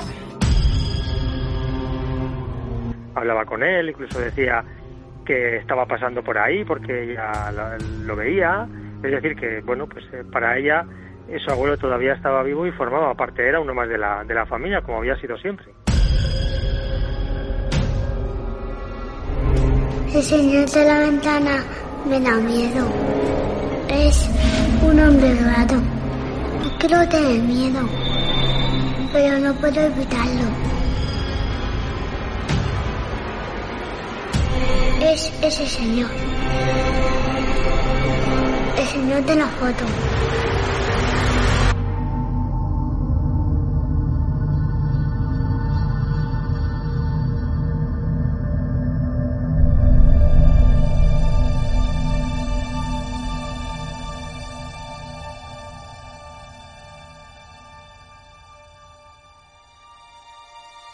Explorando esos enigmas aéreos con Iván Castro Palacios en nuestra primera hora de programa, buscando respuestas dentro de una biografía totalmente alucinante, cargada de detalles tremendamente fascinantes como es Dalí, con esos otros capítulos de la historia. Y la cesión de Radio Nacional de España, Espacio en Blanco, de esa entrevista a Ivy Loeb, que parece que abre todo un mundo de posibilidades.